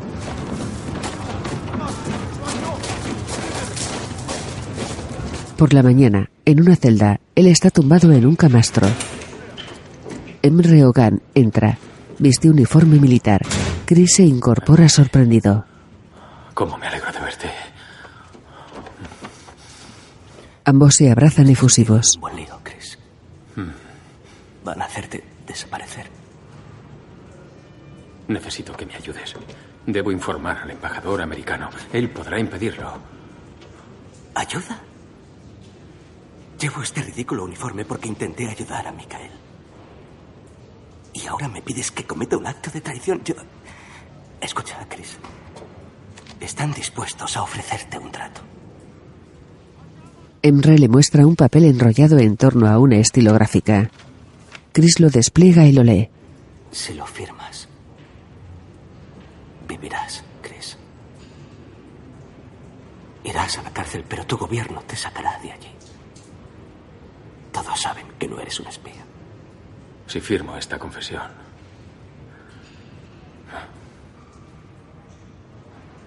Destruirá todo lo que he escrito. Mi reputación, mi futuro. ¿Futuro? ¿Qué futuro? Hazme caso, amigo. Si no firmas esto, tu futuro acabará esta noche. Nadie sabe que estás aquí. Nadie sabrá que has muerto.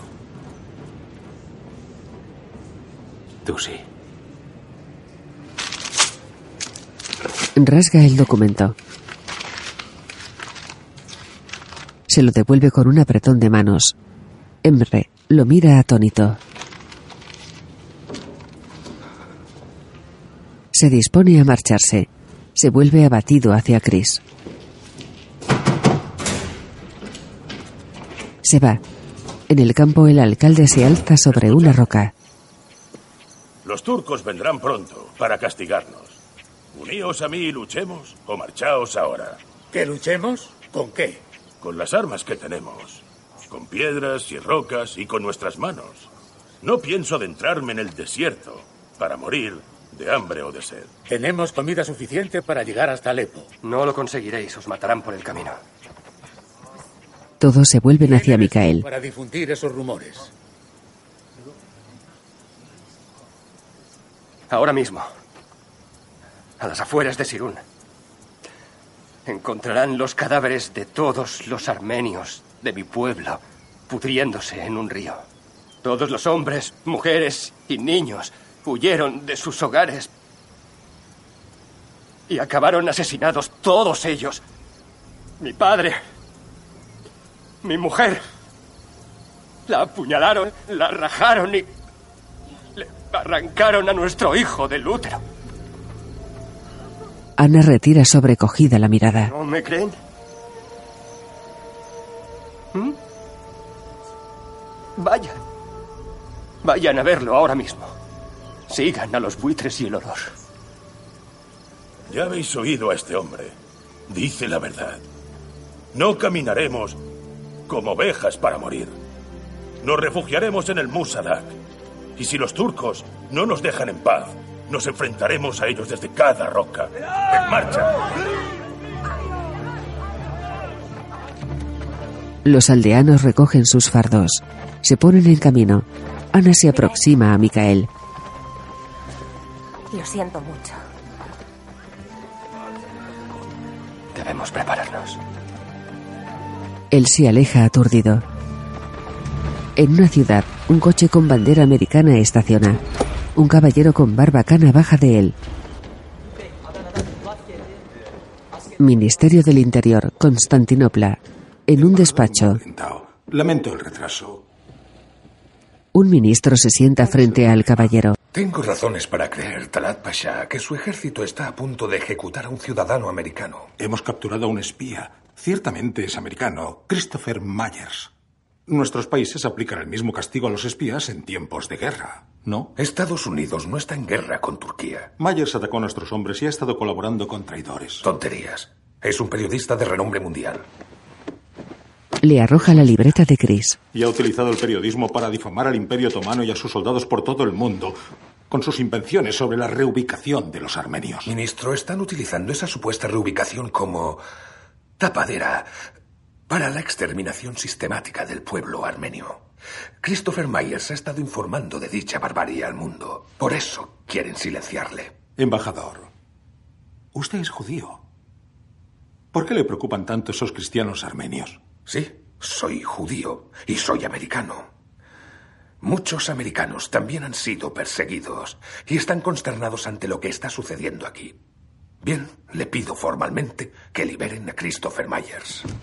Y debo prevenirle de que, si sufre algún daño, lo consideraremos un acto de agresión contra los Estados Unidos de América. Que tenga un buen día. El embajador se dispone a salir. Las compañías de seguros New York Life y Equitable Life de Nueva York llevan años haciendo negocio gracias al pueblo armenio. ¿Podría pedirles a dichas compañías de seguros que nos envíen una lista completa de sus asegurados armenios? Prácticamente están todos muertos y no tienen herederos que puedan cobrar las pólizas. Todo, por supuesto, pasará a ser del Estado. El gobierno es el beneficiario ahora. Jamás le entregaré dicha lista, ministro. Se marcha. En el camino, los armenios continúan avanzando. Ana camina con los huérfanos. Micael sostiene a su madre.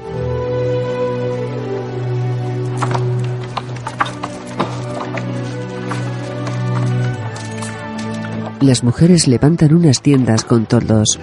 Ana, Mustafa y los niños se detienen. Aquí montaremos nuestra tienda. Haremos que sea la mejor tienda del campamento.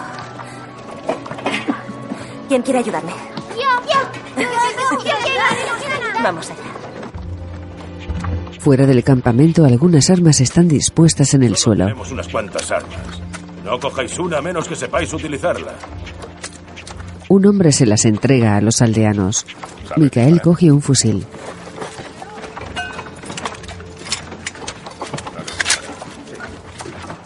Se aleja manipulándolo. Se queda con el cerrojo del arma en la mano. Intenta colocarlo de nuevo.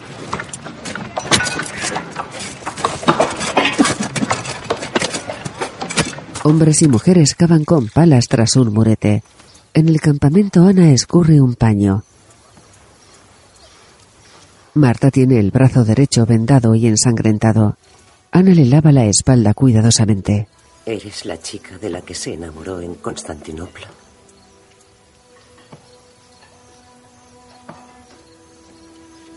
Me dijo que te quería. Pero le obligué a casarse con Maral. Ambas se miran con tristeza.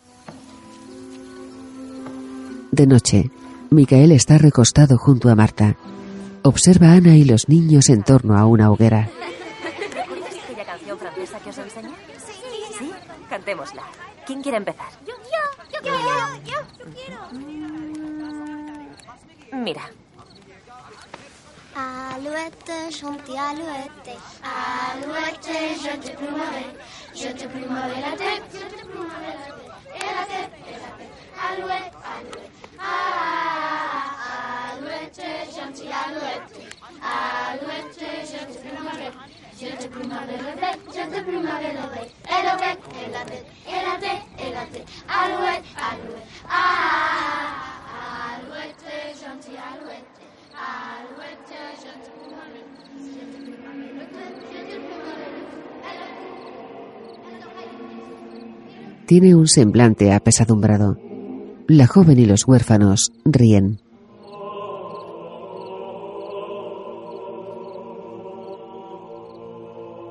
Ana se toca la nariz. Coloca sus manos sobre la cabeza. Lleva la imita. Micael sonríe.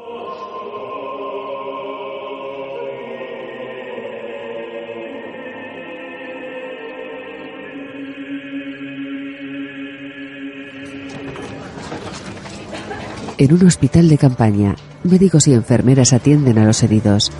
El embajador Morgenthau aguarda de pie. Un camión se detiene. Chris baja esposado de él. Venga, vamos. Quiero hablar con este hombre. Creía que me trasladaban para matarme. ¿Qué ocurre? Van a deportarle a Malta. ¿Cómo supo que me habían capturado? Alguien llamó a la embajada. Gracias. Tengo una petición. Puede contactar con el reverendo Andreasian de Basek y averiguar si Ana Kesarian y un grupo de huérfanos han llegado a salvo. Lo intentaré. Buena suerte. Gracias, señor. Tres soldados turcos se llevan al reportero. En un cuartel, Emre camina tras un guardia. Pasan junto a un telegrafista. Entran en un despacho. Señor.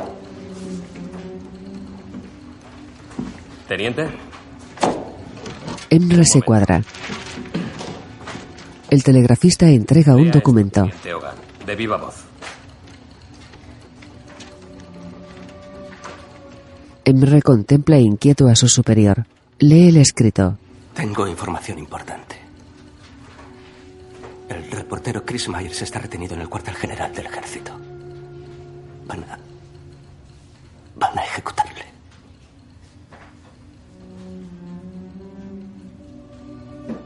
El telegrafista asiente con firmeza.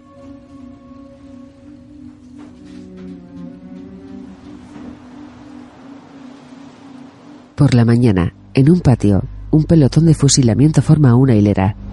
Emre está frente a ellos. Los soldados apuntan simultáneamente sus fusiles. Emre los mira atemorizado. Cae abatido. Su pecho está ensangrentado.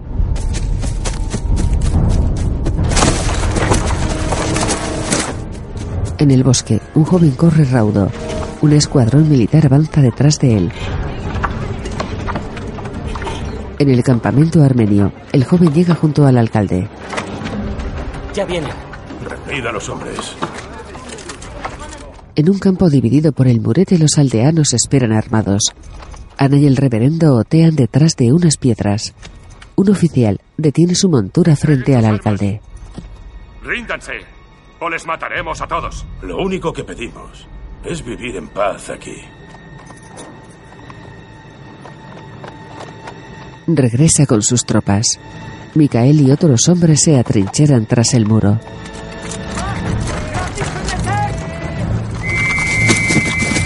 ¡No disparéis! ¡Esperad! Los soldados se aproximan. ¡No cedáis! ¡No cedáis!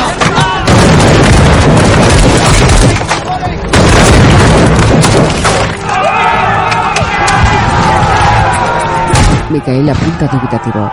Un turco lo encañona a él. Un aldeano dispara al soldado. Recibe un tiro en la pierna. Micael le hace un torniquete.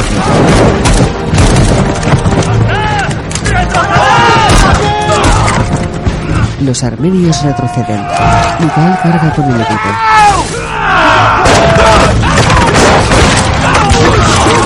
Los turcos saltan el murete. Unos aldeanos escondidos bajo matojos los derriban.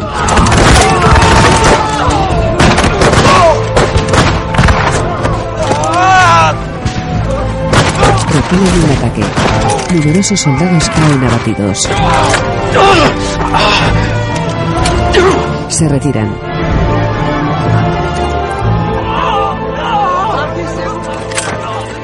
Micael socorre a un hombre malherido.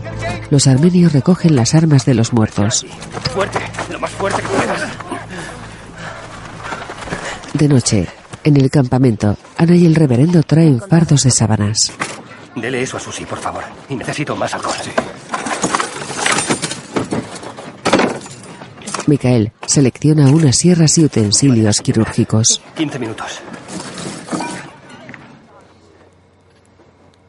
El reverendo cubre un cadáver. Él y un grupo de aldeanos se persignan ante los fallecidos. Los turcos volverán pronto. Mañana, al amanecer, subiremos aún más. Cualquier cosa que no podamos llevarnos será destruida. Animales, carros. Si no podéis llevároslo, quemadlo. Micael extrae una bala a un hombre.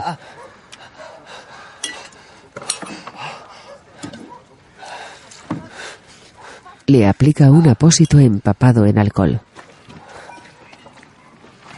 Le coloca una venda.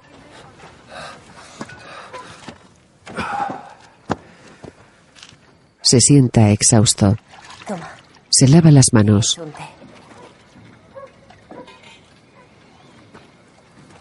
Gracias. Ana le sonríe tristemente. Se dispone a marcharse. Lo contempla inquisitiva. No pude apretar el gatillo. Él levanta la mirada hacia ella. La joven tiene un semblante benévolo. Se marcha.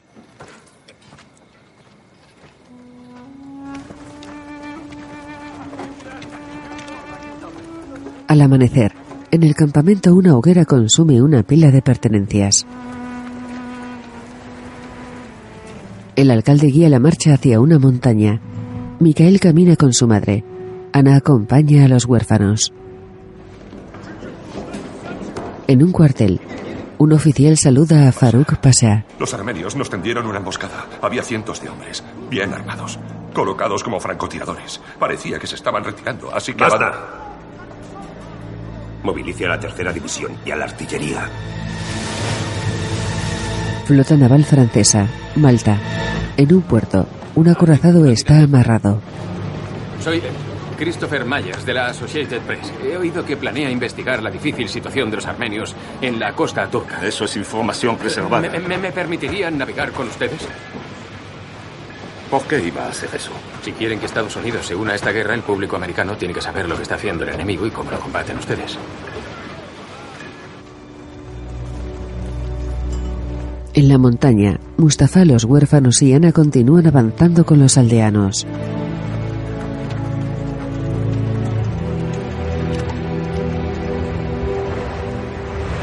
Alcanzan un promontorio tras el que se divisa el mar. Vamos, un sitio donde acampar.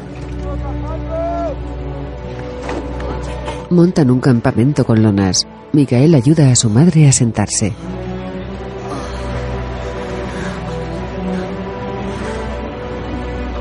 Unas mujeres cosen. Micael lava una sierra, pinzas y cuchillos.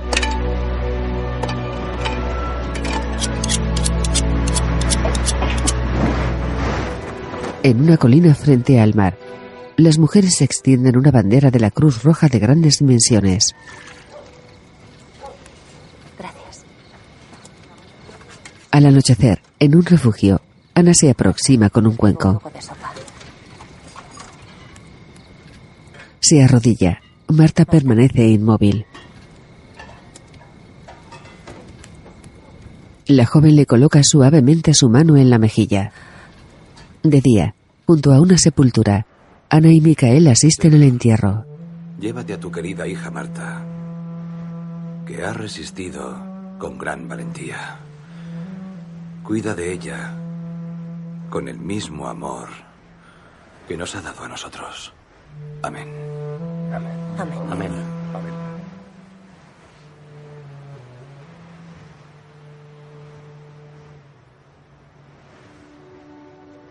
Ella le estrecha consoladora la mano.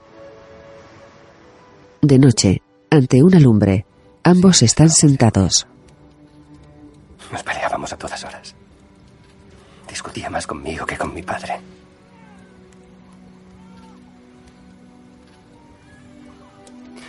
Creo que era porque nos parecíamos más.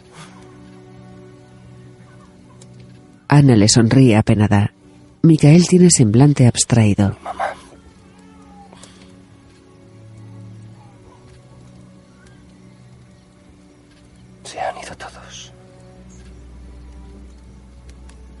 Y Eva y yo somos los únicos que quedamos de mi familia.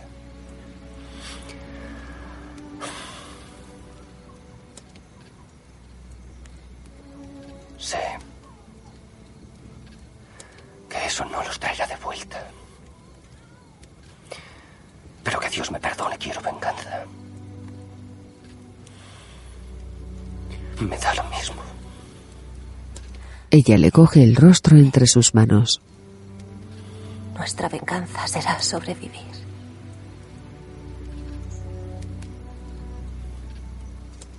Él asiente afligido.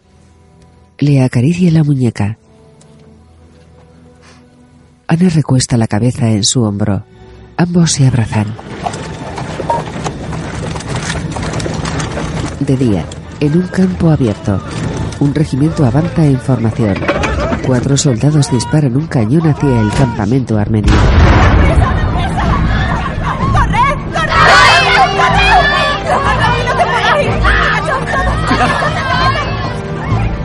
Ana y los niños se resguardan.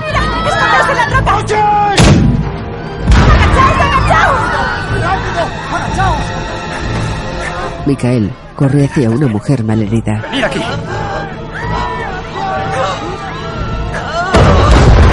Camina entre una humareda espesa. Toma el pulso a un hombre. Los armenios huyen por la ladera de la montaña. En un refugio, Dicen que los turcos nos matarán a todos. No es cierto. Dios nos protegerá, ¿verdad? Recemos juntos. el reverendo se sienta entre dos mujeres. Los tres se cogen de las manos.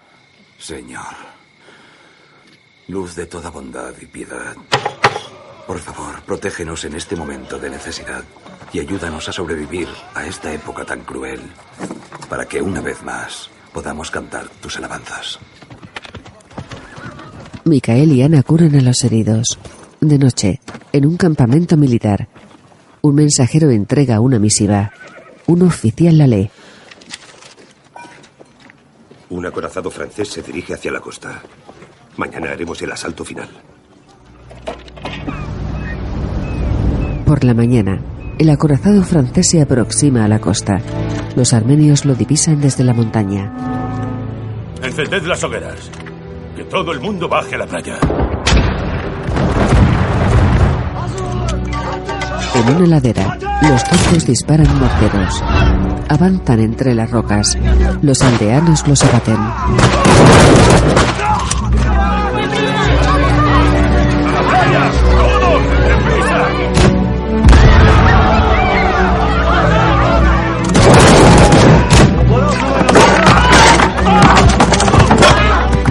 Piedras a los soldados. Alcanzan la otra cara de la montaña. Descienden corriendo por ella.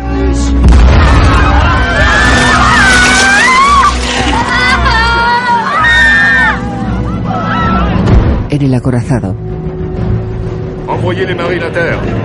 Manda a los soldados a tierra, lanza los botes salvavidas. Despejad la cubierta para coger a los refugiados.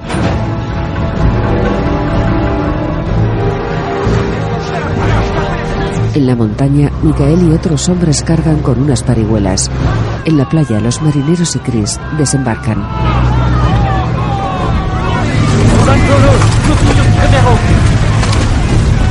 En la cumbre, Micael contempla una hilera inmensa de armenios. Los botes salvavidas van y vuelven de la playa al acorazado. ¿Han visto a los niños? ¿Los han visto? Un grupo de huérfanos con Ana. Chris asciende por la ladera. Los refugiados embarcan.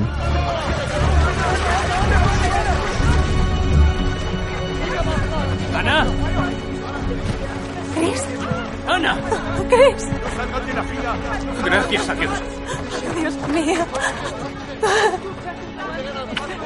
Chris besa a Ana. Está? Venía detrás de nosotros. Rápido, chicos, vamos.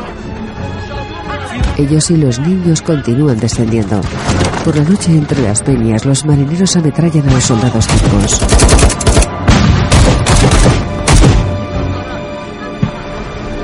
No os separéis. Voy a volver para ayudar. No os alejéis de mí. En el camino, Micael transporta a un herido. Chris, Micael. Has sobrevivido. Gracias a Dios. ¿Cómo puedo ayudar? Esa gente de ahí. Ayúdales a bajar. Gracias, Chris. En un parapeto elevado, un oficial turco divisa los botes. Unos soldados cargan un mortero. En la orilla,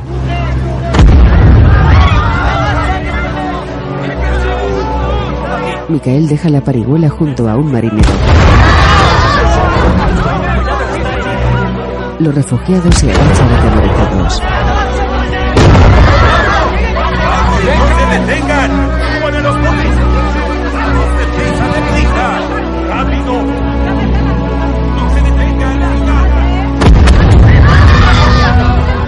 Ana, Micael, ¿has visto a Chris? sí.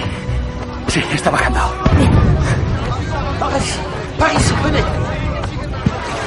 Chris baja un herido hasta la playa. Micael embarca a Eva. Besa apasionadamente a Ana. Te quiero. Te quiero. La sube a la proa. Chris los observa alejado. Déjame ayudarle.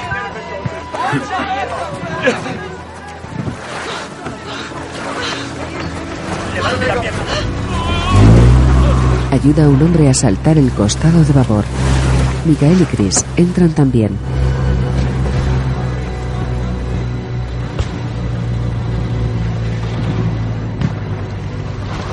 Dos botes se dirigen hacia el acorazado. Micael hace un torniquete a un herido. Chris pone un salvavidas a una mujer. Vale, ponte esto. Ana coloca a otro a Eva. Una explosión tira a ambas por la boca.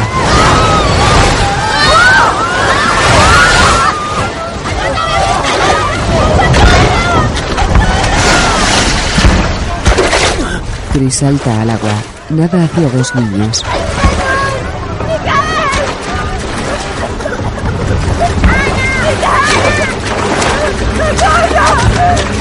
¡Ana! Micael se arroja al mar. Ana bracea con esfuerzo junto a Eva.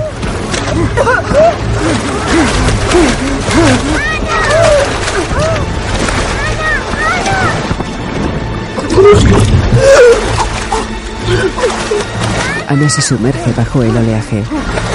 Eva flota sola.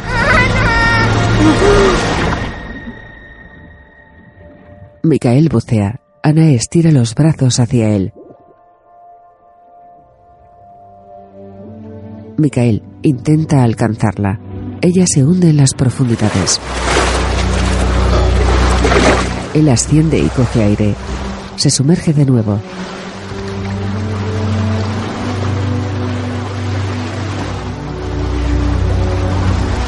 Regresa a la superficie.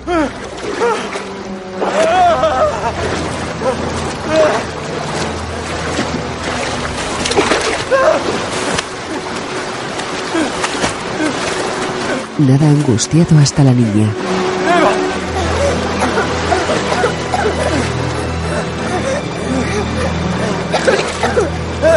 ¡Socorro! Dos hombres lo suben a un bote.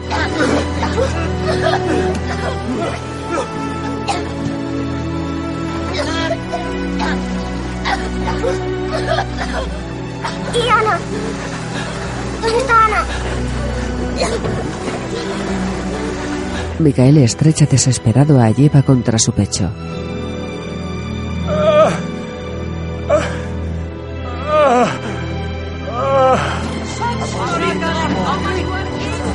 En el acorazado los refugiados suben por una escalerilla hasta cubierta. El reverendo reparte unas tazas. Una mujer abraza a un marinero.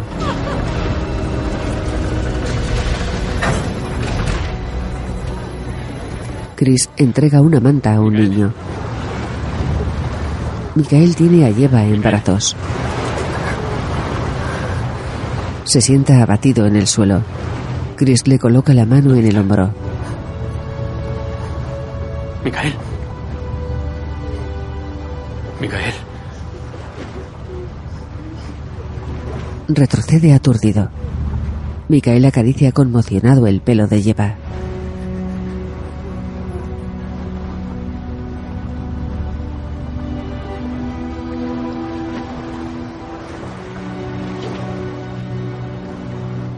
contempla desolado el mar.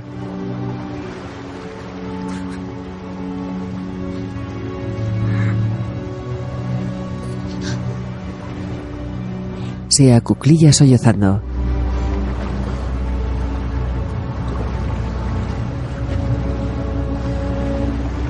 Se vuelve hacia Micael. Inclina la cabeza sobre su hombro.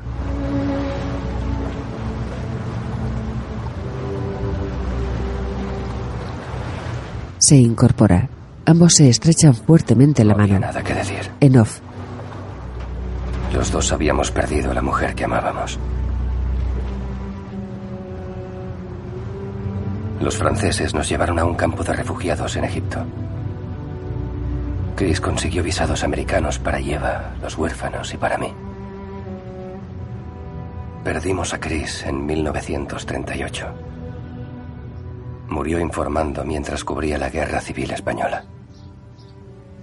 Watertown, Massachusetts, 1942. Acabé mis estudios de medicina y monté una clínica en Watertown, Massachusetts. Cuando los japoneses atacaron Pearl Harbor, Eva se unió al cuerpo de mujeres del ejército y se enamoró de un joven teniente de la Marina. Y el día de su boda, los huérfanos se unieron a nosotros en la celebración. De día, en una boda, Micael baila con la novia. Le habla al oído. Ella asiente emocionada y lo abraza. En el banquete, Micael alza su copa. Que Dios bendiga y proteja a nuestros hijos. Recemos porque vuelvan a salvo con nosotros. Que vuelvan a salvo con nosotros.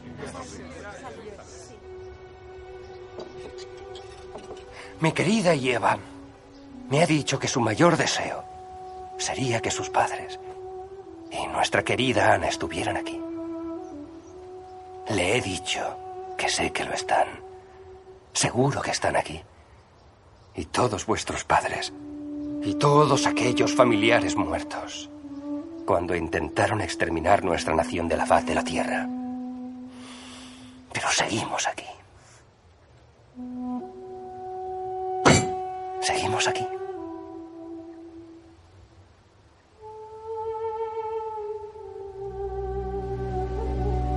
Una fotografía en blanco y negro muestra a un grupo de niños armenios.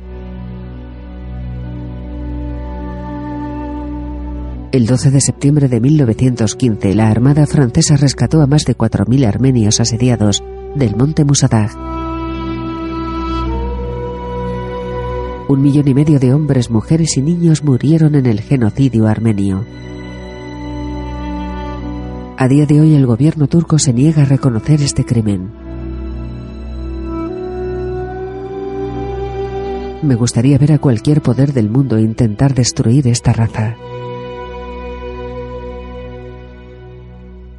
Esta pequeña tribu de gente sin importancia que han perdido todas sus guerras, cuyas estructuras se han derrumbado, cuya literatura no se ha leído, cuya música no se escucha y cuyas plegarias no reciben respuesta. Adelante, destruid Armenia, a ver si os atrevéis, y observad si no son capaces de reír, cantar y rezar de nuevo. pues cuando dos de ellos se encuentren en cualquier parte del mundo, veréis si no crean una nueva Armenia. William Saroyan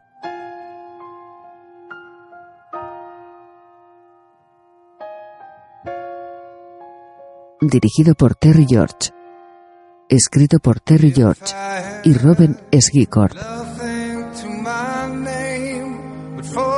Director de producción, Kirker Corian.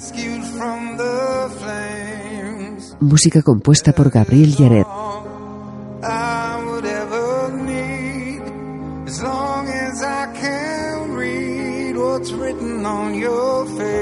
Oscar Isaac, Charlotte Lebon, Christian Bale, Daniel Jiménez Cacho,